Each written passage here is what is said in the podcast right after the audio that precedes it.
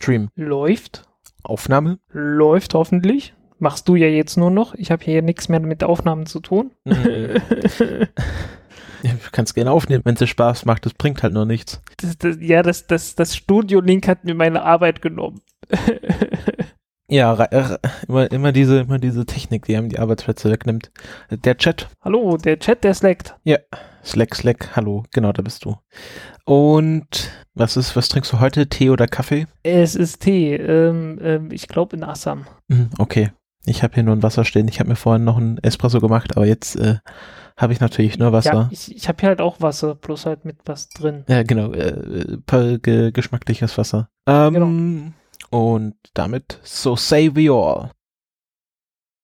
12, 11, 10, 9. Ignition sequence start. 6, 5, 4, 3, 2, 1, 0. All engine running. Liftoff. We have a liftoff.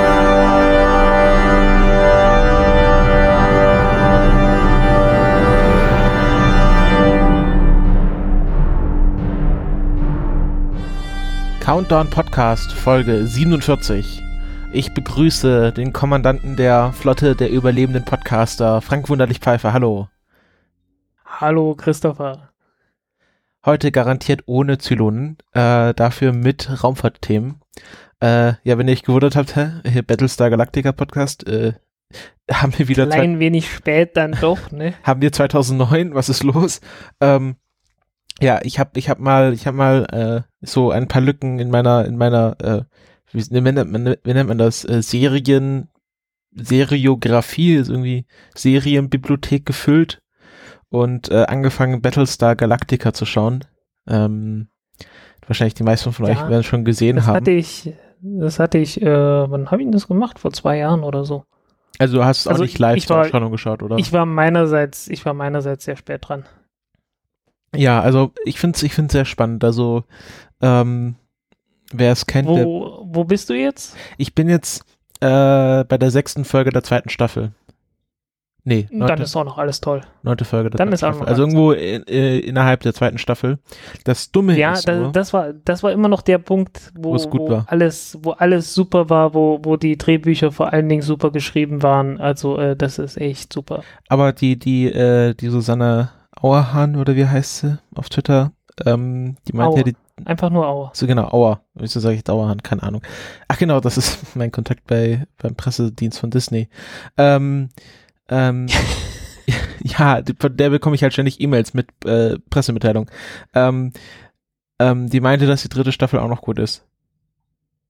Äh, ja, ja. Aber man ist sich einig, dass die vierte Staffel generell als schlecht gesehen wird.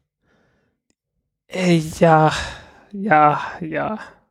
Es ist, es ist, ich weiß nicht, also es entwickelt sich ein gewisses Stockholm, Stockholm-Syndrom. So heißt, man guckt das dann trotzdem noch, aber eigentlich Ja gut, wenn man, halt, wenn man äh, schon drei Staffeln geschaut hat, dann macht man auch noch die vierte mit. Genau, ja. äh, Aber im- im Prinzip ist es das, was, was Holgi immer einen äh, intellektuellen Verkehrsunfall nennt. Oh je. Ich finde das, ich finde das sehr spannend. Da sind ja viele Leute von Voyager dabei gewesen. Also irgendwie, äh, Voyager lief da auch zur Zeit oder ist da gerade in den letzten Zügen auf jeden Fall sind viele Nee. doch, oder? Voyager, das war doch eine 90er-Serie. Die ist 96 angefangen. Na okay, aber irgendwie so Anfang der 2000. Ach so, das kann sein. Voyager ist der, der also äh, Start des, äh, das Reboot von Battlestar Galactica ähm, lief ja schon 2003 an mit dieser Miniserie mit diesen 92 Ja, ja, ja, ja. Genau, und letzte Folge von Star Trek äh, Raumschiff Voyager lief 2001. 2001. Naja, siehst du. Also, 23. so, Mai 2001. Da war die Welt noch in Ordnung. Ähm, Ja. 95 fing es an. Ich dachte, ja, okay, 96 in Deutschland. genau, 95 bis Jo. 2001. Ja gut, dann, dann wäre es ja, also wenn die irgendwie dann 2002 mit der Serie angefangen haben zu drehen, zu produzieren, Ja, das schon passen. ja. Nee, auf jeden Fall, ähm, ähm, das Dumme ist, zum 1. April hat Amazon Prime, wo ich das geschaut hat, äh, das wieder rausgenommen aus dem Prime-Service. Ja, ich habe das damals aus irgendeinem, so äh, ich weiß nicht, irgendeinem Streaming-Service, äh, da habe ich das geguckt. Ja, ich musste schauen, ich glaube Sky Go hat's noch, vielleicht hole ich mir jetzt wieder für einen Monat Sky Go, um äh, dort wieder zu schauen. Ähm, ich bin ja großer Fan von ähm, Edward James Olmos mittlerweile. Ähm, also äh, Commander Adama. Ach so. Ähm, der Ja, Schaus- der, der ist nicht schlecht. Der Schauspieler, Der- den habe ich jetzt auch äh, vor kurzem, ich habe jetzt auch äh, im Zuge meiner meiner Aufholkampagne auch mal äh, Blade Runner geschaut, wo, wovon ich sehr enttäuscht war, muss ich sagen. Ähm, da war er da auch schon dabei und das ist jetzt auch wieder im Reboot mit dabei. Ja, ich weiß nicht, Blade Runner finde ich auch irgendwie nicht so. Hm. Ähm, obwohl er ja im, im, im zweiten Buch vom, also hier das Sequel von Do Electric, äh, To Android Stream of Electric äh, Sheeps, äh, gibt's ja auch eine Fortsetzung von. Und da ist ja sein Charakter, Gav, ist ja kurz davor vom zweiten Buch gestorben. Also äh, hier Decker kommt ja gerade von Gavs Beerdigung, äh, Keine Ahnung. Im- keine im Ahnung. das zweiten Teil von- dem Buch. Also irgendwie anscheinend gehen sie da noch weiter weg. Naja, ähm, und der war, glaube ich, also das erste Mal, wo ich ihn gesehen habe, war jetzt bei Marvels Agents of S.H.I.E.L.D., da war mal der Bösewicht in einer der Staffeln. Aber sonst hat Okay. er auch nie so groß, also ich glaube, Battlestar Galactica war schon seine größte Rolle, oder? Ich habe keine Ahnung. Ich habe, ich weiß Ja. bloß, äh, das, das hat er dort echt super gemacht. Ja, also ich, Ähm. ich nannte ihn ja auf Twitter mal The Darkest Timeline PK. Ja. Also gerade das Ende der, der ersten Staffel ist, also äh, nicht was zu ihm passiert, aber was er da macht, das fand ich schon ein bisschen heftig. Ohne das jetzt zu spoilern, wer das noch sehen will. Äh, ja, ich müsste jetzt selber überlegen. Ich weiß es nicht mehr. Ich habe die, ich habe die halt alle in einem Rutsch gelesen und ich äh, gesehen und äh, Naja, das ähm, verschwimmt dann. äh, sagen wir so, er ist nicht, er ist nicht so der größte Fan der Demokratie. Äh, ja, ja. Ach, das Ding war das, stimmt. Genau. Nee, ist irgendwie, also wa- was ich gesehen habe, genau. Er war noch ein Dexter. Auch eine Serie, wo ich die letzte Staffel bewusst nicht geschaut habe, weil die auch schlecht war. Vielleicht mache ich das bei Battlestar Galactica auch. Ähm, aber sonst hatte er nie größere Auftritte. Als ist halt ein Fernsehschauspieler. Hm, ja, aber äh, hängen halt alle Leute immer von, von ihren Drehbüchern ab und äh, die sind noch gut in der zweiten Staffel. Katie Sackhoff finde ich auch sehr gut. also ich- ähm, Also ich muss ja, ich muss ja wirklich sagen, von der ersten Staffel war ich ja, war ich ja total geflasht, äh, zweite dann auch noch. Äh, ich fand, ich fand auch die Miniserie sehr, sehr gut. Also diese 92 Minuten Folgen, die haben sich sehr gut weggeschaut. Ja, also jedes Thema, das die angefangen, angefasst haben am Anfang, war halt, äh, wo man so gedacht hatte, oh, das könnte jetzt peinlich werden, war dann immer noch irgendwie äh, sehr gut gelöst, äh, relativ äh, äh, ja umfassend oder oder halt hatte irgendwie einen Twist dabei, wo man sagt, okay, da haben sich Leute Gedanken gemacht, irgendwie, dass man da nicht komplett in Stereotype gerät und so und das ist dann halt am Ende nicht mehr so. Ja. Ähm, Das ist, also äh, irgendwer meinte, dass das liegt, äh, weil zu der Zeit war dieser komische äh, Streik von den äh, Autoren in Hollywood. genau, war irgendwie 2007, glaube ich. Oder nee, später. Hm. Was später? Doch, Dass 2007 das war irgendwie, in, dass das irgendwie in diese Zeit äh, reinfiel. Ja. Und äh, ja, Ja, ähm, Katie Sackhoff äh, fand ich auch, finde ich auch sehr gut. Ähm, aber die hat auch irgendwie, also habe ich auch, äh, der habe ich mal in diesem Riddick-Film gesehen, der nicht so super ist und ähm, ich glaube, dann hatte noch Hm, das Auftritte, Starbuck, ne? genau, Starbuck, äh, wo ich das sehr lustig fand. Also hier der Dirk Benedict, der ja in dem, in der 1978 äh, Battlestar Galactica-Serie Starbuck Die kannte ich übrigens noch, die habe ich äh, im Fernsehen gesehen, natürlich nicht, nicht als sie gerade rauskam, aber äh, als die halt noch in Wiederholung gezeigt wurde. der war ja mega sauer, dass seine Rolle mit einer Frau besetzt wurde. Also er war richtig angepisst. Das fand ich sehr lustig. Kann sein. Ja, ähm, ähm, genau, und äh, das Lustige ist, äh, sie hat ja ihren Flightsuit dann in der letzten Folge äh, gestohlen, als sie vom Set gegangen ist. Also ähm, irgendwie äh, Das war dann, äh, hat sie halt erzählt, dass das, ähm, das war so der letzte Tag äh, vom, vom, äh, von den, vom Filming, also letzter Tag am Set. Und dann hat sie Hm. einfach ihren Flightsuit in so eine Kühltasche gepackt und ist damit einfach vom Set, Set spaziert und niemand hat gefragt, was in dieser Kühltasche drin ist. Und ähm, später hat sie dann erfahren, dass äh, die Schauspieler sowieso, jeder durfte sich ein, ein, äh, Se- ein äh, Requisitenteil aussuchen, um das zu behalten, ganz legal. Und dann hat sie gleich nochmal gesagt, ja, da hätte ich noch gerne einen Helm dazu. Und jetzt hat sie einen komplettes, kompletten äh, Fluganzug mit Helm. Ja, warum auch nicht, ne? Ja. äh, ja, ist ja doch klar, dass man irgendwie, wenn man da ein paar Jahre dran gearbeitet hat, dann äh, doch irgendwie Ja. Nee, und etwas äh, davon mitnehmen möchte. hast du das auch gleich gewusst, dass der, ähm, der hier diesen Erics, äh, wie heißt hier, dieser Terrorist?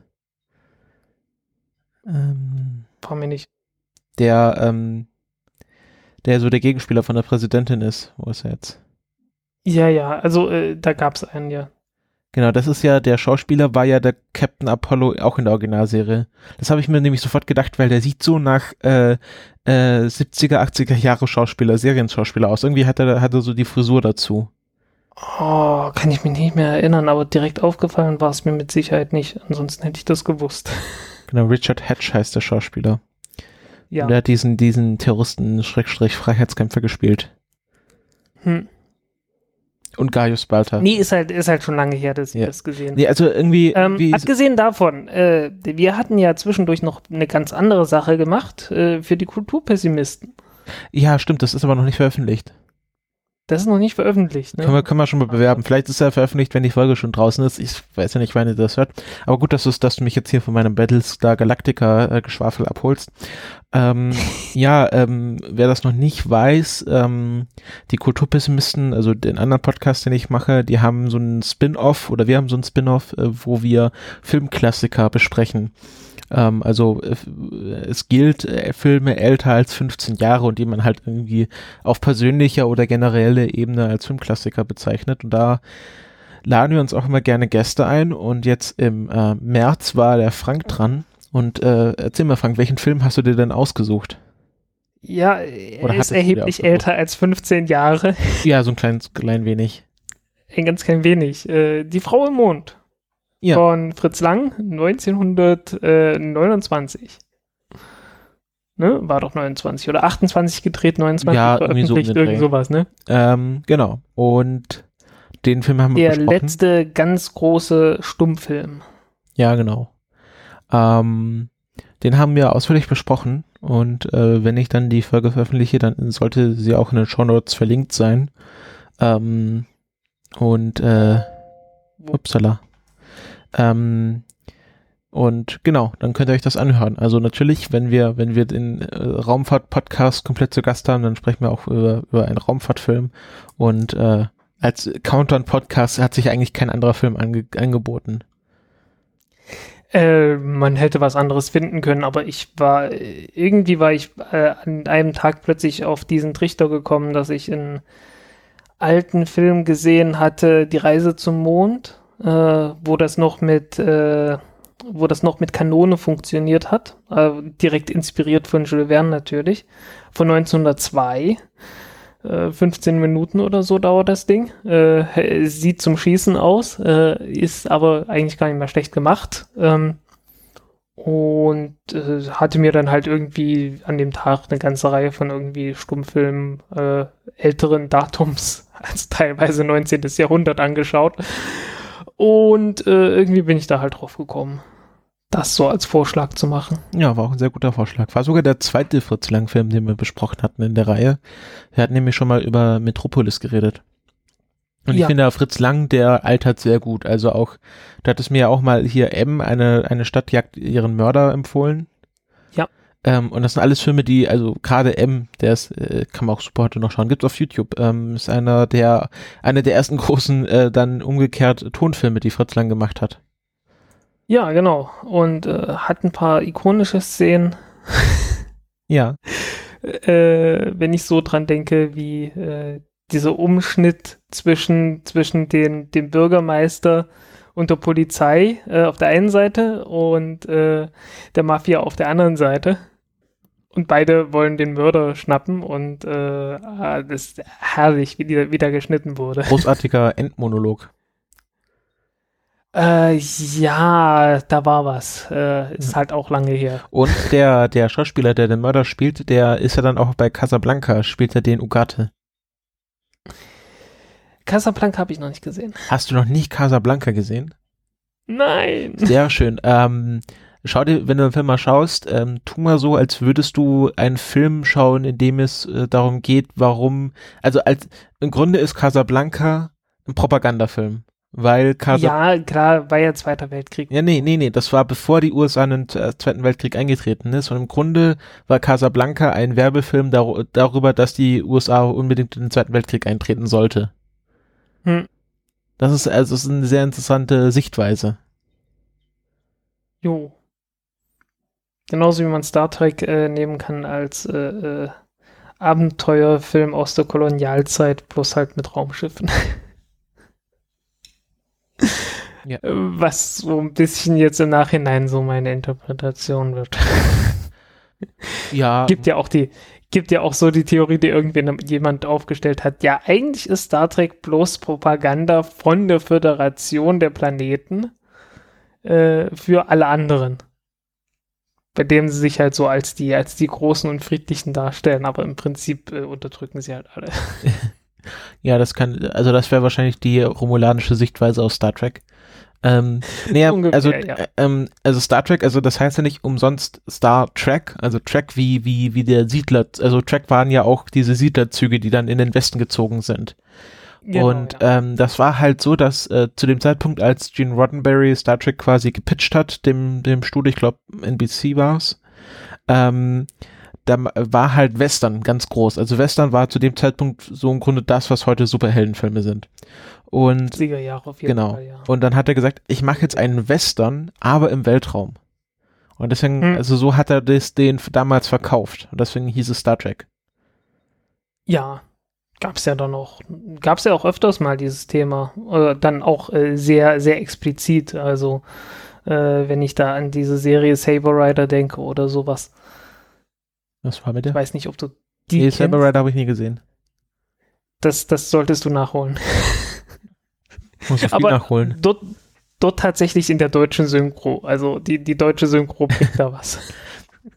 ähm, nee, weil, weil, Ähm, weißt du, was ich jetzt wenn's, angefangen wenn's habe? nur, wenn's nur zum Lachen ist. Also es ist schon nicht, ist schon nicht übel. Weißt du, was ich jetzt angefangen habe? Ähm, was auch Äh. sehr gut gealtert ist, äh, obwohl es nicht so alt ist, äh, Cowboy Bebop. Äh, äh, Habe ich irgendwo jetzt in letzter Zeit. Ist jetzt auf Netflix, also äh, ist jetzt seit 1. April komplett auf Netflix. Äh, leider ohne englisches Audio, ähm, nur mit deutschem und japanischem Audio, also dann japanisch mit deutschen Untertiteln. Ähm, obwohl das, glaube bei einer Anime-Serie nicht so, nicht so schlimm ist. Ähm, Ja, na, es, es kommt drauf an. Also in den 80er Jahren, die Animes, die wurden dann teilweise umgeschnitten und. Äh, Cowboy äh, Bebop ist von die- 99. Ja, ja, da nicht, aber äh, so 80, gerade Saber Rider, das äh, basiert eigentlich auf oh, irgendwie Infan Infanterieeinheit Bismarck oder sowas, wie das hieß auf Japanisch. Und äh, wurde komplett, äh, äh, wurde dann komplett für den westlichen Markt nochmal Saber umgeschnitten. Rider und die Star Und die Sheriffs. Star Sheriffs, genau. Seijushi Bismarck, stimmt. Jo. Ähm, Äh, ja, die das wurde halt für den westlichen Markt komplett umgeschnitten. Äh, ursprünglich war der Teamleiter der Japaner natürlich. mhm. Äh, jetzt ist es der Schotte. Hm. Im japanischen Original war der Schotte auch irgendwie wie ein ganz komischer Typ. Den haben sie dann komplett auf seriös gestriegelt. Saber Rider, Richard Lancelot, okay, gut. Äh, der, gut, der, der Amerikaner heißt Bill Wilcox.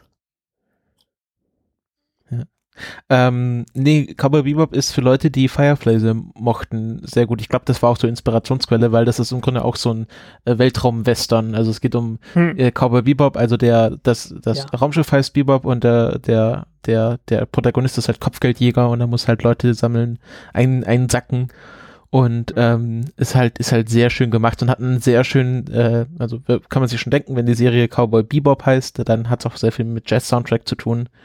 Also sehr Hm. viel, sehr viel Jazz wird dort gespielt, ist sehr schön. Ja. Gab auch noch andere Serien. Äh, äh, ganz schlimm war Brave Star in der Richtung. Das war komplett Cowboy-Thema. Also ganz schlimm. Ah ja, genau. Aber sollte man ja, sich gut. mal angetan haben. Ich sehe hier aber mit schon mit, mit äh, mechatronischen, da- das Pferd hält eine Waffe. Ja, ja, ja, ja, ja, genau das, genau das. Gut, ähm, ja, okay. Es gab noch mehr. Äh, äh, ah, komme ich jetzt noch auf den Namen von den ganzen Dingern? Dann gab es, glaube ich, sowas wie Galaxy Hawks. Galaxy Hoax, das klingt so nach Galaxy Hoax, H-O-A-X oder wie? Nee, nee, Hawks. Äh, Ah, wie- wie äh, Falke. Ja, wie die Falken, genau. Ja, Hawks. Ich habe hier nur Space Nee, Hawk. Silver, Silverhawks hießen die. Ah. Silverhawks. So, Ah ja, gut, ja, das Was? sieht auch so. Ja, gut. Ja, und äh, es gab noch eine. Ich komme bloß gerade nicht auf den Namen. Also äh, äh, es, es gab damals so eine, so eine ganze Reihe von Serien, die alle, die alle so dieses, dieses Western-Thema hatten. Ja, also Western. Galaxy Rangers. Genau, Galaxy Rangers, das waren die noch. Aber das ist halt alles 80er. Ich glaube, Bebop war 99. Ja, ja, ich weiß, ich weiß, aber also 80er Jahre ist halt mit Western und Dings, äh, ja, ich meine Hast- Knight Rider, was war Wo das? das jetzt gerade ins Kino gekommen ist, hast du denn mal hier ähm, Mighty Morphing Power Rangers gesehen? Als Kind ja. Weil ich habe das, das ist, also Power Rangers war immer so RTL Nachmittag bei mir. Ja, nicht allzu viel. Also Power Rangers habe ich eigentlich sehr selten Ja, geguckt. war- Ich habe was Dämliches geguckt namens, äh, und zwar immer geguckt namens äh, Superhuman Samurai Cyber Squad. Ja, das klingt auch sehr nach, nach äh, so, es ist, ähm, Power Rangers funktioniert gut, jetzt machen wir mal was anderes, aber im Grunde das gleiche. es ist alles so furchtbar gewesen. Um Ähm. Aber Ähm, Frank, ja. ich glaube, äh, wir sind wieder ein bisschen abgeschwoffen. Es war, es war nicht ganz sind geplant, aber äh, vielleicht sollten wir jetzt mal zu den Raumfahrtthemen kommen. total ab, wir sind total abgeschworfen, ja. Äh, ich hab, bin ein Nee, bisschen Moment, halt, halt, halt, halt, halt, halt, halt, halt, halt, halt, halt. Äh, Nein. Kommentare lesen. Kommentare, da war doch Das darf ich was. nicht vergessen. Das tut mir lieb, äh, wirklich leid, alle Leute, die Kommentare und so lange schreiben und dann auch noch von Leuten, ähm, die uns so gute Tipps geben, wo du auch noch von was erzählen wolltest. Ähm, der Sensei, äh, Robert, ach Gott. Auf, ich glaube, ich, äh, äh, wir- genau, Robert, glaube ich, heißt er, ähm, hat uns auf Facebook auch mal geschrieben. Auf jeden Fall, ähm, äh, auch äh, treuer Patreon-Supporter. Ich glaube, einer, der am längsten dabei ist bei den Patreons, deswegen das Kommentar dürfen wir nicht vergessen. Ähm, der meinte noch zum, zum NASA-Budgetentwurf von letzter Folge, dass auch ähm, Pace, Oko 3 und Clarero als, äh, als ähm, Erdbeobachtungsmission gestrichen wurden. Das stimmt natürlich, das habe ich auch gelesen, das habe ich nur weggelassen, weil ich nicht genau wusste, was das ist und dann halt nicht, äh, nicht äh, dann irgendwie danach gefragt werden wollen. Ähm, auf jeden Fall ähm, auch sehr schade, dass das jetzt gestrichen wurde. Und dann meinte er noch, ich hatte nämlich so, ähm, so äh, blauäugig wie ich bin behauptet, dass äh, SpaceX vor Blue Origin angefangen hat. Aber Blue Origin gibt's ja schon seit 2000 und SpaceX erst seit 2002. Ja. Ja, aber Blue Origin war halt irgendwie so, so undercover, dass das halt niemand, dass davon echt niemand Notiz genommen hatte. Also die, die haben halt wirklich lange Zeit irgendwie überhaupt nichts gemacht. Die gab's halt. Und so in der Öffentlichkeit hast du von denen gar nichts gehört.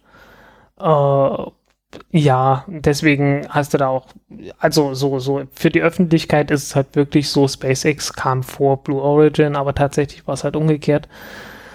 Ähm, aber ja, Blue Origin äh, muss man jetzt mal schauen, was die, was da genau alles rauskommt. Ähm, so was die Technik angeht, was die machen, sollte funktionieren. Aber ich, ich bin, ich bin noch nicht völlig überzeugt. Ich bin einfach noch nicht völlig überzeugt, ob das alles, ob das alles so klappt, wie die sich das vorstellen. Die haben noch nie eine Rakete in der Größenordnung gebaut. Äh, und ich kann mir gut vorstellen, dass es da ein paar mehr Probleme geben könnte, als die sich das so vorgestellt haben. Ähm, Sensei meint auch, dass ähm, die halt nicht so öffentlich waren, also Blue Origin, weil die halt mehr Geld hatten. Also die, müssen, die mussten nicht Kapital einsammeln. Die hatten das ja schon. Die, die brauchten, die brauchten keine Aufträge von der NASA. genau. und auch keine kommerziellen Aufträge oder sonst irgendwas. Ja, das, das, äh, das eine bedingt das andere, ne? Wenn du auf, auf Kunden angewiesen bist, dann möchtest du irgendwie öffentlich, öffentlich sein.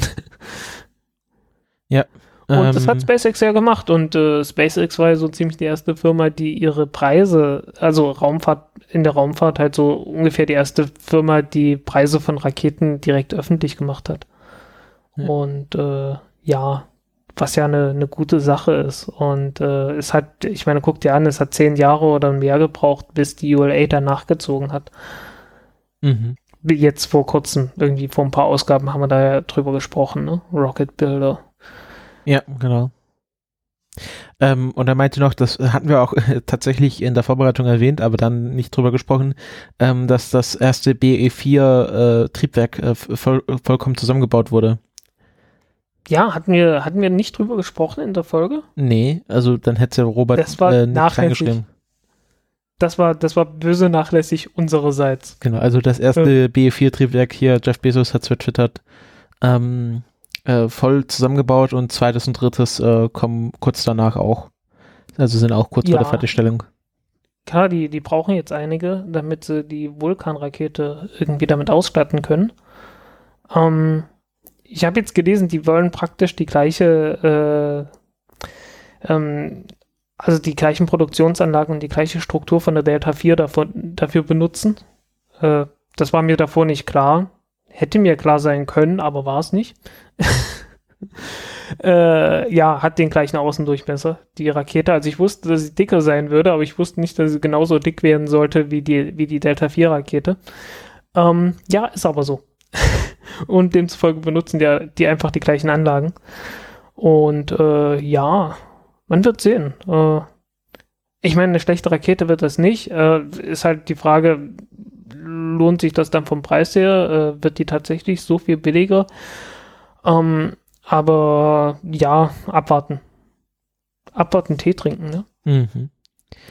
Und was hat er noch? Ähm,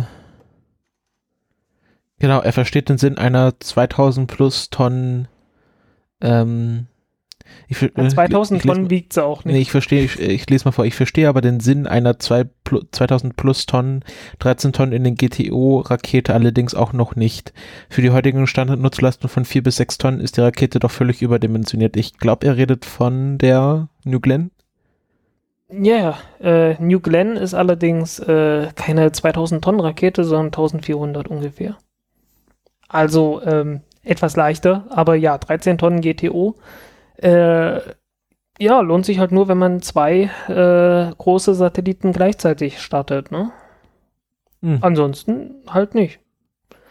Oder man bringt die halt in einen noch besseren Orbit rein, der ein bisschen mehr Energie braucht äh, und äh, er bringt dann die zweite Stufe wieder zurück oder sowas. Ja, nee, äh, bringt nicht so ganz viel, ne? Nee. Jo. Ähm, Damit, glaube ich, haben wir alle gehen wir jetzt direkt durch. zu SpaceX weiter oder? Ähm, ich willst du erst noch- erzählen von deinem Ausflug Richtung äh, Part-Time Scientist, wo auch jetzt ja der, Richtung, Richtung Marzahn, bitte. Genau. Marzahn. ähm, wo der Robert uns ja freundlicherweise auf den Tag der offenen Tür bei den Part-Time Scientists hingewiesen hat. Und das natürlich gleich die Gelegenheit ergriffen und bist Richtung Marzahn getingelt. Und erzähl mal, Ja. wie war's? Dreiviertel, Dreiviertelstunde zu Fuß? Ah, sehr schön. Ja, also äh, ist nicht, ist nicht so unendlich weit. Äh, die waren davor irgendwo anders und da war es noch deutlich weiter weg gewesen. Und ähm, ja, äh, die Adresse ist irgendwie, oh, ich habe es schon wieder vergessen. Irgendwie mag, nee, ich habe es wirklich vergessen, wie, wie die hieß. Ähm, äh, der Punkt ist, das ist an der Kreuzung und äh, die andere Straße daneben ist die Allee der Kosmonauten. Und die wollen jetzt extra einen zweiten Ausgang von ihrem Grundstück ausbauen, dorthin, damit sie ihre Adresse umbenennen können in Allee der Kosmonauten. Sehr schön. Ja, ähm, ja, nicht, war ganz nett. Ähm, ich war da, ich habe keinerlei Audioaufnahmen mitgebracht, äh, aber ich habe äh, mich mit denen unterhalten und wir werden einiges noch an Audio dort aufnehmen. Sehr schön. Die haben dort wohl auch ein, ein eingerichtetes Studio mit eigener Audiotechnik, so dass das alles Uiuiuiui, wir sind gleich hier voll ausgerichtet. Hä? Ja, äh, und dann, dann werde ich mich mal mit denen unterhalten. Äh, mit Aufnahmegeräten. Sehr schön. Ähm, schreibst du auch was für Golem oder ist das? Äh, sicherlich dann, wenn ich irgendwie durch bin. Ja. Ich, ich weiß noch nicht, was für einen Umfang das dann alles haben wird, wird aber ich, ich werde mich, wenn es geht, mit mehreren Leuten unterhalten, weil jeder hat so seine eigenen, seine eigene Expertise und so weiter, ne? Und äh, ich habe so auch schon einiges so aus dem Nähkästchen erfahren, äh, was wie einzelne Firmen so äh, äh, mit denen umgegangen sind und so. War schon nicht schlecht. Ja, ähm, also ich fand das Interview, was der, was der Tim bei der Raumzeit mit dem eingeführt hat, sehr interessant. Ich weiß nicht, ob du das angehört hast. Nö, Und, muss ich irgendwann mal machen. und ähm, äh, ich, das war ja irgendwie schon im ersten Countdown-Jahr, also 2016? 15. 15. Ähm, da war ich ja dann alleine auf dem äh, 33C3 und habe ja schon Interviews für Countdown geführt und dann meinte der, ach, ich glaube der Sven war es von Rexus Bexus, ja, hier die Part-Time-Scientists sind auch da und da kannte ich die noch gar nicht und ich so, ja, okay, was soll, was, was, was haben die mich Ja. zu interessieren? Und da war ich noch völlig so, äh, so, hä, Part-Time-Scientist, was soll denn das sein? Und ähm, hätte ich das damals schon gewusst, hätte ich natürlich sofort irgendwie, äh, hätte ich die, äh, hin, wäre ich hingesprintet, aber so, Ja. natürlich Arroganz äh, hat mir dann ein Ähm, tolles ich, Interview ich muss versagt. ja auch, ich muss ja sagen, äh, ich, das geht mir nicht, das ging mir nicht anders. Äh, ich habe die auch bis jetzt nicht sonderlich äh, ernst genommen. Wenn ich ganz ehrlich bin, aber äh, naja gut, okay. Äh, die haben Sponsorship gekriegt von Audi. Audi, und äh, jetzt auch von, von Dings, äh, äh, von Vodafone. Ah, okay. Und Ist aber noch nicht, ist aber neuer, oder? das ist jetzt neu angekündigt worden zur CeBIT. Ah, okay. Und äh, ja, also die, die haben zumindest Einkommen. Äh, reich wären die damit nicht. Ja, sind jetzt auch meinten? aus der, da, darüber haben wir geredet, dass sie aus der Google Luna X äh, äh, Preisausschreiben, nee, das ist kein Preisausschreiben, Ja, äh, aber so- raus sind, so ein wenig freuen die sich sogar darüber, mehr weil das Freiheiten haben. bedeutet, ja, weil sie vor allen Dingen äh, Rechte an den Bildern haben. Achso, sonst hätten die keine Rechte an den Bildern gehabt, das ist ja gemein. Genau. Das ist ja, das ist ja fies. Also, ja, ne? Und von daher freuen die sich da ein bisschen drüber. Ähm, den Rover, den sie gebaut haben, der ist auch nicht schlecht. Äh, ja, nee, also so nach, dem, nach der, nach der Raumzeitfolge war ich auch wieder sehr optimistisch eingestellt. Wie die meinten, Ähnlichkeiten mit Wally sind äh, nicht zufällig oder komplett zufällig, je nachdem. Ja, das ist ja niedlich. Ja, und äh, der hatte, der hatte hier bei der Demonstration, hatte der hinten äh, eine, ich weiß nicht, ob es eine Wi-Fi-Antenne war oder irgendwie was, das halt so war, äh, was dann auch noch wie ein Schwänzchen aussah. Das ja Das sah dann aus wie ein Und die wollen, die wollen aus. immer noch Anfang 2018 starten, oder? Äh, ich habe ich hab nicht gefragt. Wie gesagt, ich, ich habe nur noch kein reguläres Interview. Ja, wie, war es mit der Takt auf den so- Tür? Also waren da viele Leute? Was kann man sehen? Es war, es waren ganz gut gefüllt. Äh, naja, also keine Heerscharen, aber so, so reichlich 50 Leute mit Sicherheit. Okay, Äh, über den Tag verteilt sicherlich über 100. okay. Ich habe keine Ahnung. Ich habe ich hab da nicht äh, mit, der, mit der Checkliste dagestanden und mitgezählt. Nee, aber es war jetzt auch nicht so, dass da irgendwie brechend voll Je- war und da Schlangen sich um den Block gewickelt hätten oder so. Nee, das auch nicht. Äh, jede Menge Kinder. Ja, Also äh, die, klar. die Jugend äh, fasziniert es dann doch. Äh, jedes Alter dabei gewesen.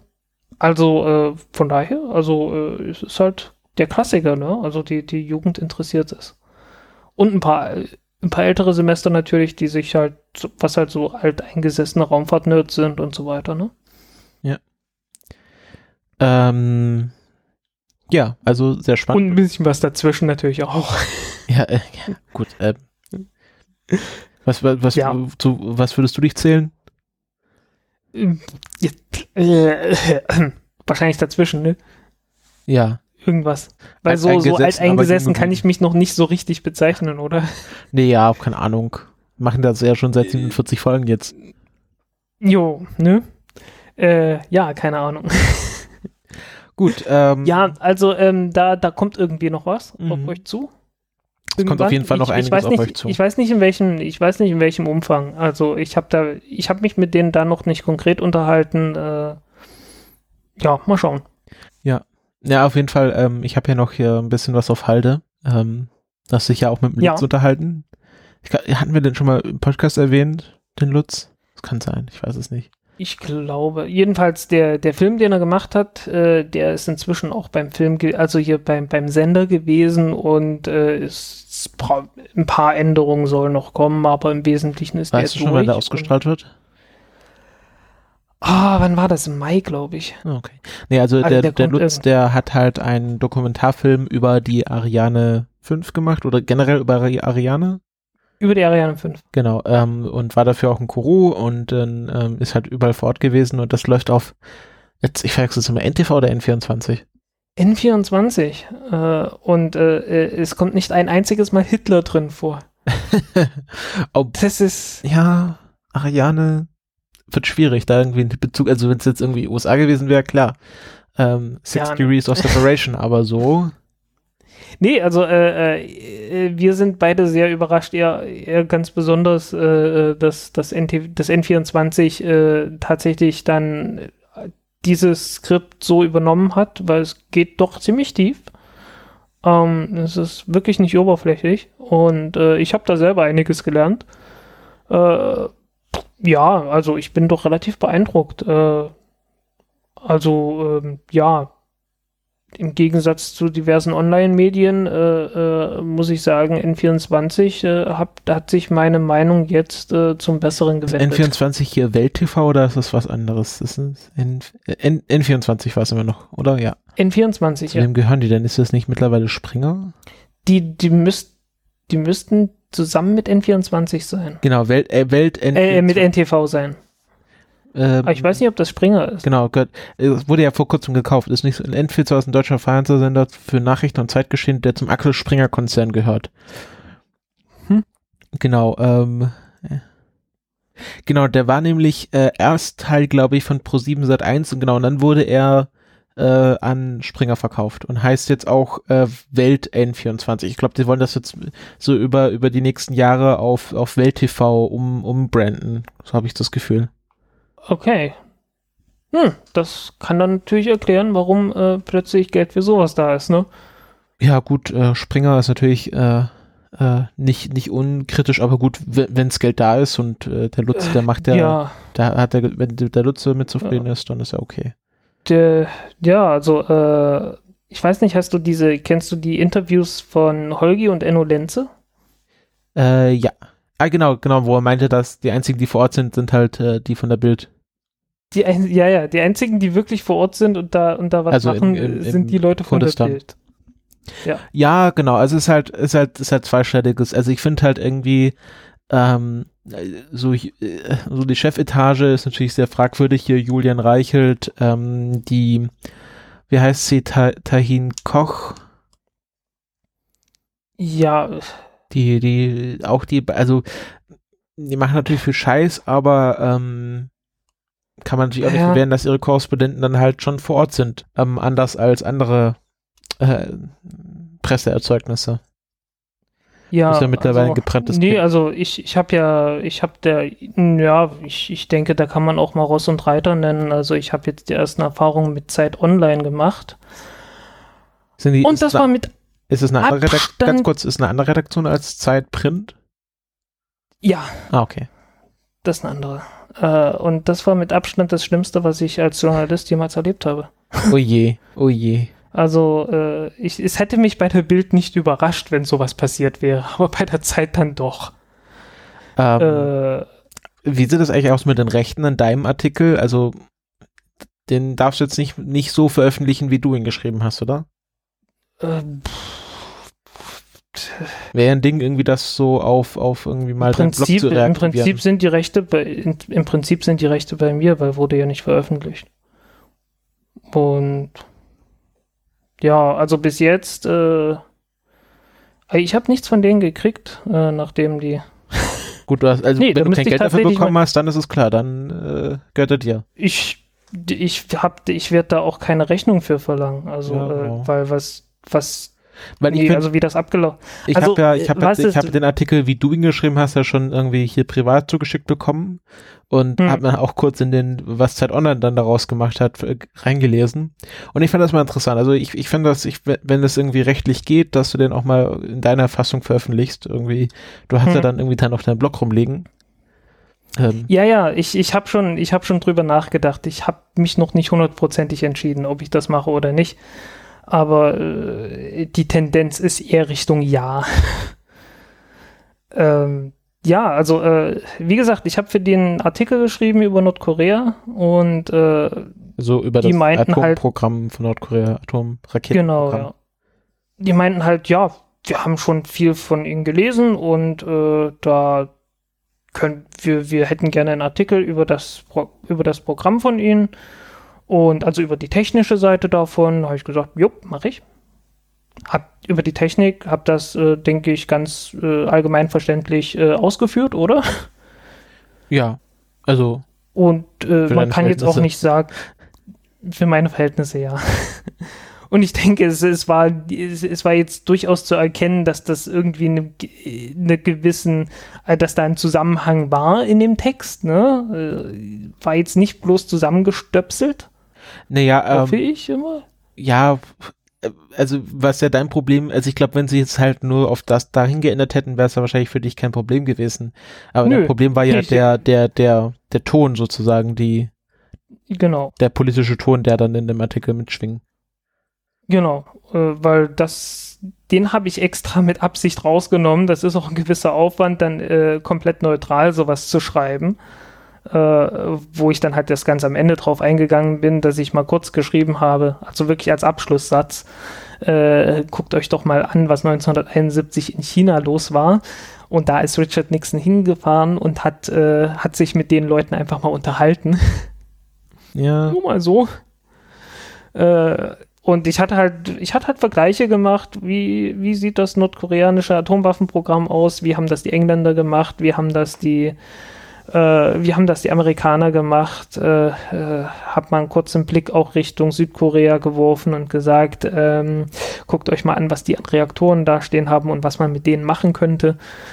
Äh, einfach bloß, weil das im Prinzip gehört das dazu, ne? Weil einfach bloß, damit man sich so, so vorstellen kann, was für Größenordnung, wovon sprechen wir hier eigentlich. Naja, und das wurde halt alles rausgenommen äh, und äh, äh, ja, dann halt komplett äh, umgedreht auf äh, Nordkorea ist böse. Äh, Nordkorea, ich meine, das, ich, ich verteidige hier nicht Nordkorea oder irgendwas, sondern einfach bloß, es wurde halt komplett auf, auf ein Stück politische ja, ekelhaftes Stück halt äh, äh, umgedreht.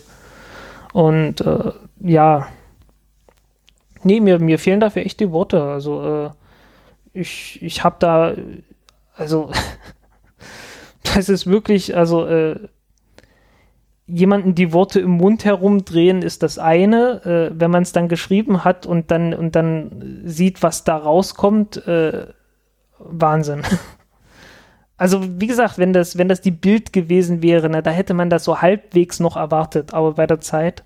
Hm, von der Zeit habe ich auch. Also, was so ich habe halt, ähm, als ich mich dann halt so, manchmal, ich, ich habe ja irgendwie so schon diverse Praktika gemacht und dann habe ich auch geschaut, Praktikum bei der Zeit, ist das irgendwie, ist das irgendwas, was machbar wäre und dann habe ich halt nur mhm. schlechte Erfahrungsberichte gelesen. Also irgendwie ist auch so von, also ist natürlich ein anderer, anderer Blickwinkel jetzt, Praktikum bei der ja, Zeit zu machen, mhm. aber irgendwie ähm, sagen ganz viele Leute, man sollte die Finger von der Zeit lassen, wenn man Praktikum machen will. Äh, also vielleicht. Ich kann es jetzt nachvollziehen. Ich hm. kann es jetzt nachvollziehen. Also äh, es ist äh, äh, äh also irgendwie dieses äh, aber es war jetzt Zeit Online, das ist ja eine andere Redaktion als die, vielleicht ist, ist die Printzeit ja. nochmal was anderes. Ja, was weiß ich, aber eigentlich ist ja online meistens eher freier als Print. Ja. Oder so, hm. ich weiß es nicht. Also, äh, jedenfalls, also die, die Erfahrung, die ich dort gemacht habe, ist einfach eine, dass man äh, dass man sich dort einen Scheißdreck drauf, dass man dort echt einen Scheißdreck drauf gibt, was äh, Autoren recherchiert haben und was die geschrieben haben und einfach eine eigene Story hat und diese Story durchdrücken will und äh, äh, das ist das ist katastrophal. Also das ist eine absolute Katastrophe. Das ist eine komplette Bestätigung von dem, was kritisiert wird an den Medien und das ja also die, die Medienkrise, die ist äh, nicht ausgestanden, das kann ich dir versprechen. Weil die Ursache ist immer noch da und die Ursache besteht einfach darin, dass Chefredaktion, dass irgendwo eine Chefredaktion sitzt und die halt bestimmte Stories durchdrücken wollen und sich nicht dafür interessieren, ob ihre Story mit der Realität was zu tun hat. Und äh, das ist die Ursache dafür. Ganz offensichtlich, weil, also ich, ich hatte immer gedacht, dass das äh, dass das meiste davon einfach bloß äh, irgendwie Fragen von un irgendwie Unerfahrenheit von Leuten sind oder einfach Zeitmangel. Äh, Zeitmangel für die Recherche ist natürlich äh, sehr wichtig, klar. Das, das, das hat einen großen Einfluss auf die Qualität vom Artikel, den man dann am Ende hat. Aber das ist nicht die Ursache. Also, und das hätte ich auch nicht geglaubt, dass das wirklich so abläuft, weil ähm, meine Erfahrung, gerade bei Golem, äh, bei allen anderen auch, ist halt, äh, ja, wir hätten gerne einen Artikel über dieses Thema. Äh, du kennst dich damit doch aus, mach mal. Und so, dann, so wollen wir uns eigentlich haben. Ja, und äh, wenn es dann heißt, ja, äh, die These ist hier nicht klar, klar zu erkennen, dann äh, unterhält man sich dann mit dem Autor und der Autor äh, sagt dann halt, was die These ist und dann kann man das auch noch reinarbeiten im Wesentlichen. Manchmal brauche ich da auch einfach bloß einen Tritt in den Hintern, um zu sagen, okay, das ist die These und dann, dann dämmert es mir schon, okay, ich weiß genau, was ich hier falsch gemacht habe, das, äh, um den, um den äh, Text irgendwie besser zu gliedern. Aber wie das dort abgelaufen ist, halt, ich habe den Text überarbeitet und dann war eine Woche Funkstille und dann äh, war ich dann stand ich hier plötzlich vor, ja, ne, vor vollendeten, vor, vor vollendeten Tatsachen und äh, das war also wirklich eine Erfahrung, die ich, die ich nicht erwartet hätte. Überhaupt nicht. Also, ich meine, die sind auf mich zugegangen, weil sie meine Artikel kennen. ja, vielleicht ein Artikel, Angeblich. aber ähm, Angeblich. Hast du schon mal woanders und, über Nordkorea geschrieben? Oder so ein politisches äh, Thema? Äh, na, bei Spektrum. Ah, okay. Hatte ich einmal über die, äh, über die Frage halt, ob die eine Wasserstoffbombe dort hatten oder nicht, äh, wo es dann halt um geboostete äh, Sprengköpfe ging. Naja. Und ja. Also das ist, äh, muss ich sagen, also äh, wenn, wenn das so der, der Standard ist für politisch äh, sensible Themen, Heidewitzka. Ja, ähm, apropos Themen. Wir haben unsere eigenen Themen. Haben wir.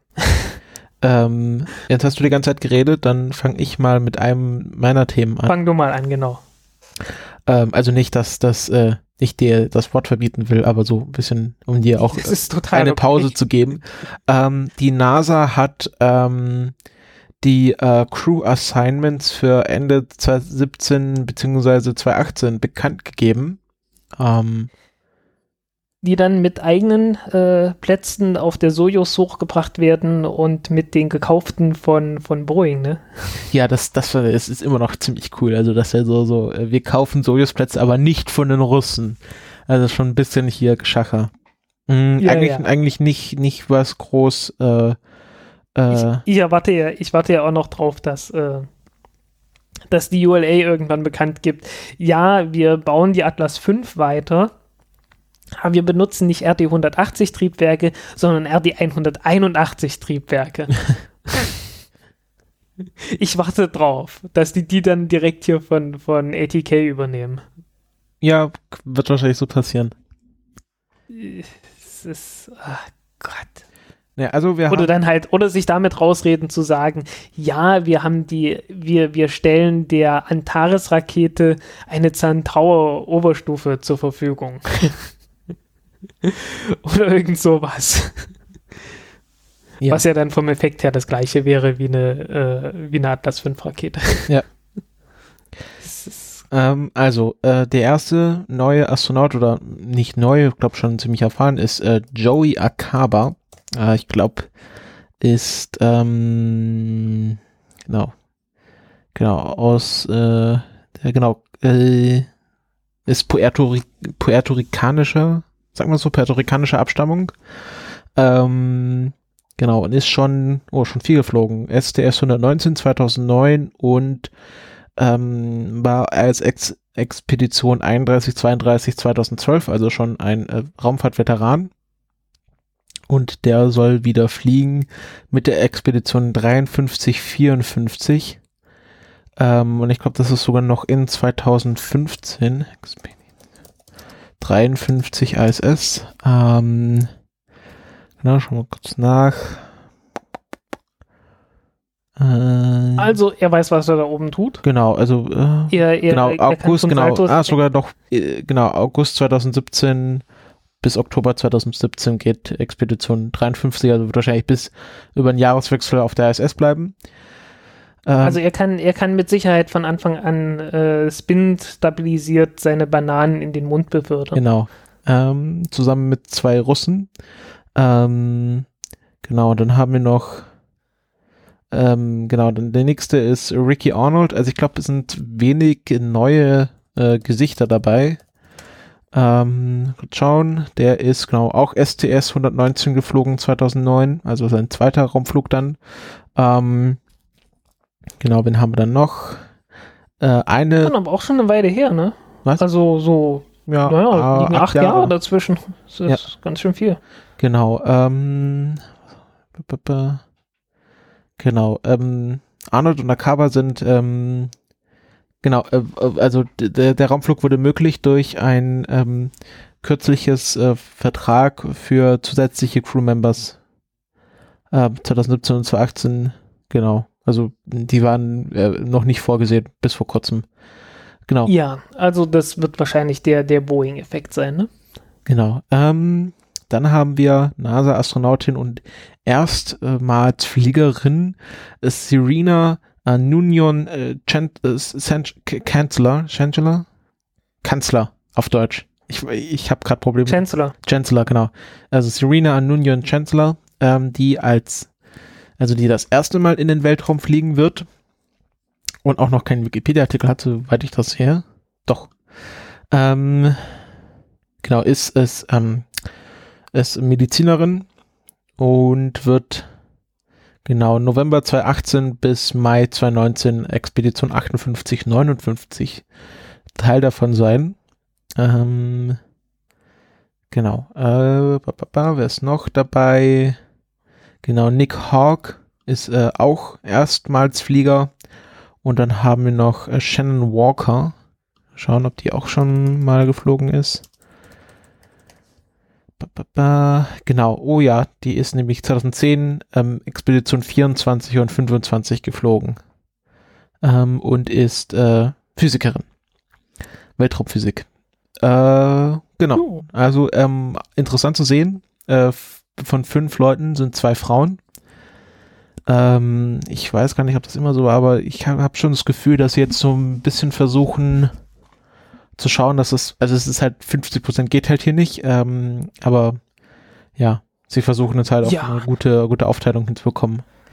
Ja, gut, das ist mir, das ist mir dann auch aufgefallen. Äh, Aber man muss halt auch sagen, hier, könnten die nächsten 20 Jahre nur Frauen hochschicken und es wären immer noch mehr Männer gewesen insgesamt. Ja.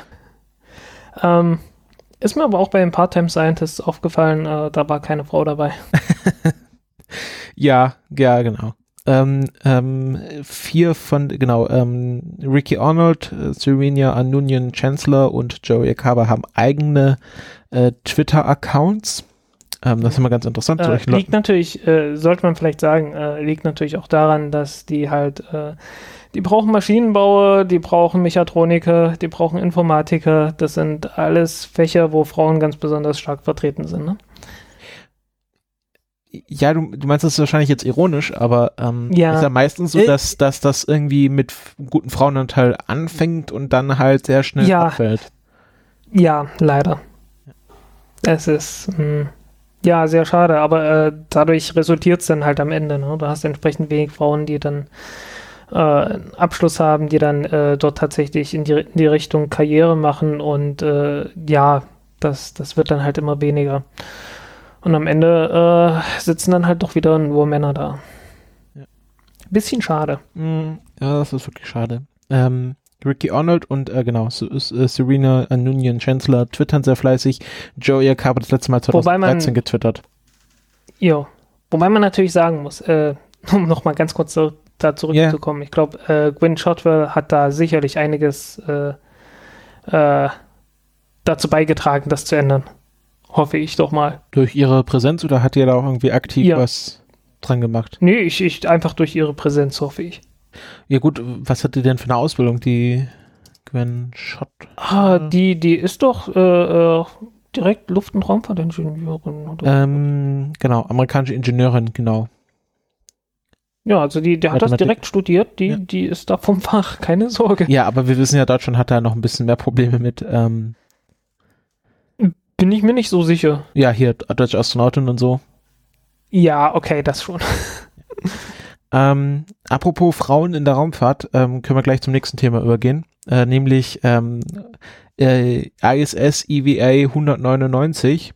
Mh, Ja, äh, eine eine ähm, rein weibliche zwei also zwei Frau EVA nicht zwei Mann EVA sondern zwei Frau EVA ähm, und beide extrem erfahrene Astronautinnen äh, ich glaube ähm, Peggy Whitson hält jetzt den Rekord als äh, ähm, insgesamt All-Time äh, EVA für alle Frauen also ich glaube irgendwie hat jetzt Sunita Williams in diesem EVA überholt mit um, irgendwas um die 53 Stunden insgesamt im Weltraum also mehr Mhm. als zwei Tage, äh, am, am, wenn man das am Stück rechnen würde. Ja, die sind ja auch immer ziemlich lang am Stück draußen. Genau, obwohl der, der muss hier, sich ja immer, ich glaube, muss sich ja immer gleich lohnen.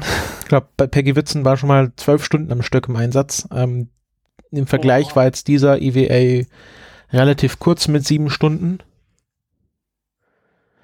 Mhm. Und ähm, Aber mh, es ist ein kleines Upsi passiert. Genau, äh, es ist nämlich ein, ähm, eine Abdeckung abhanden gekommen. Ähm, und es war auch nicht so, dass es irgendwie aus der Hand gerutscht ist, sondern es hat sich äh, halt gelöst. Ähm, genau, also, die, also Peggy Whitson und Shane Kimbrough äh, ist die andere. Ich muss mal schauen, wer das ist, dass ob ich nicht nichts Falsches sage. Ähm, nee, das ist ein Mann. Ah, das ist ein Mann, das ist gar keine Frau. Ah, okay, also Peggy Whitson und Shane Kimbrough. Entschuldigung, falsch gesagt. Ähm, und ja, okay, Shane klingt, äh, mh. Also eher weiblich als androgyn, ne? Äh, ja, gut, ist halt immer Amerika, ähm, USA, Englisch ist immer ein bisschen anders, glaube ich. Ja, kann durchaus sein. Auf Ähm, jeden Fall, ähm, ja, also irgendwie meinte dann Peggy äh, Witzen dann so, äh, nee, Kimbrough meinte so, ähm, Peggy, ich, ich habe hier kein Schild. Ähm, und sie so, ja, wie, du hast kein Schild. Ja, ähm, das, das fliegt da gerade weg.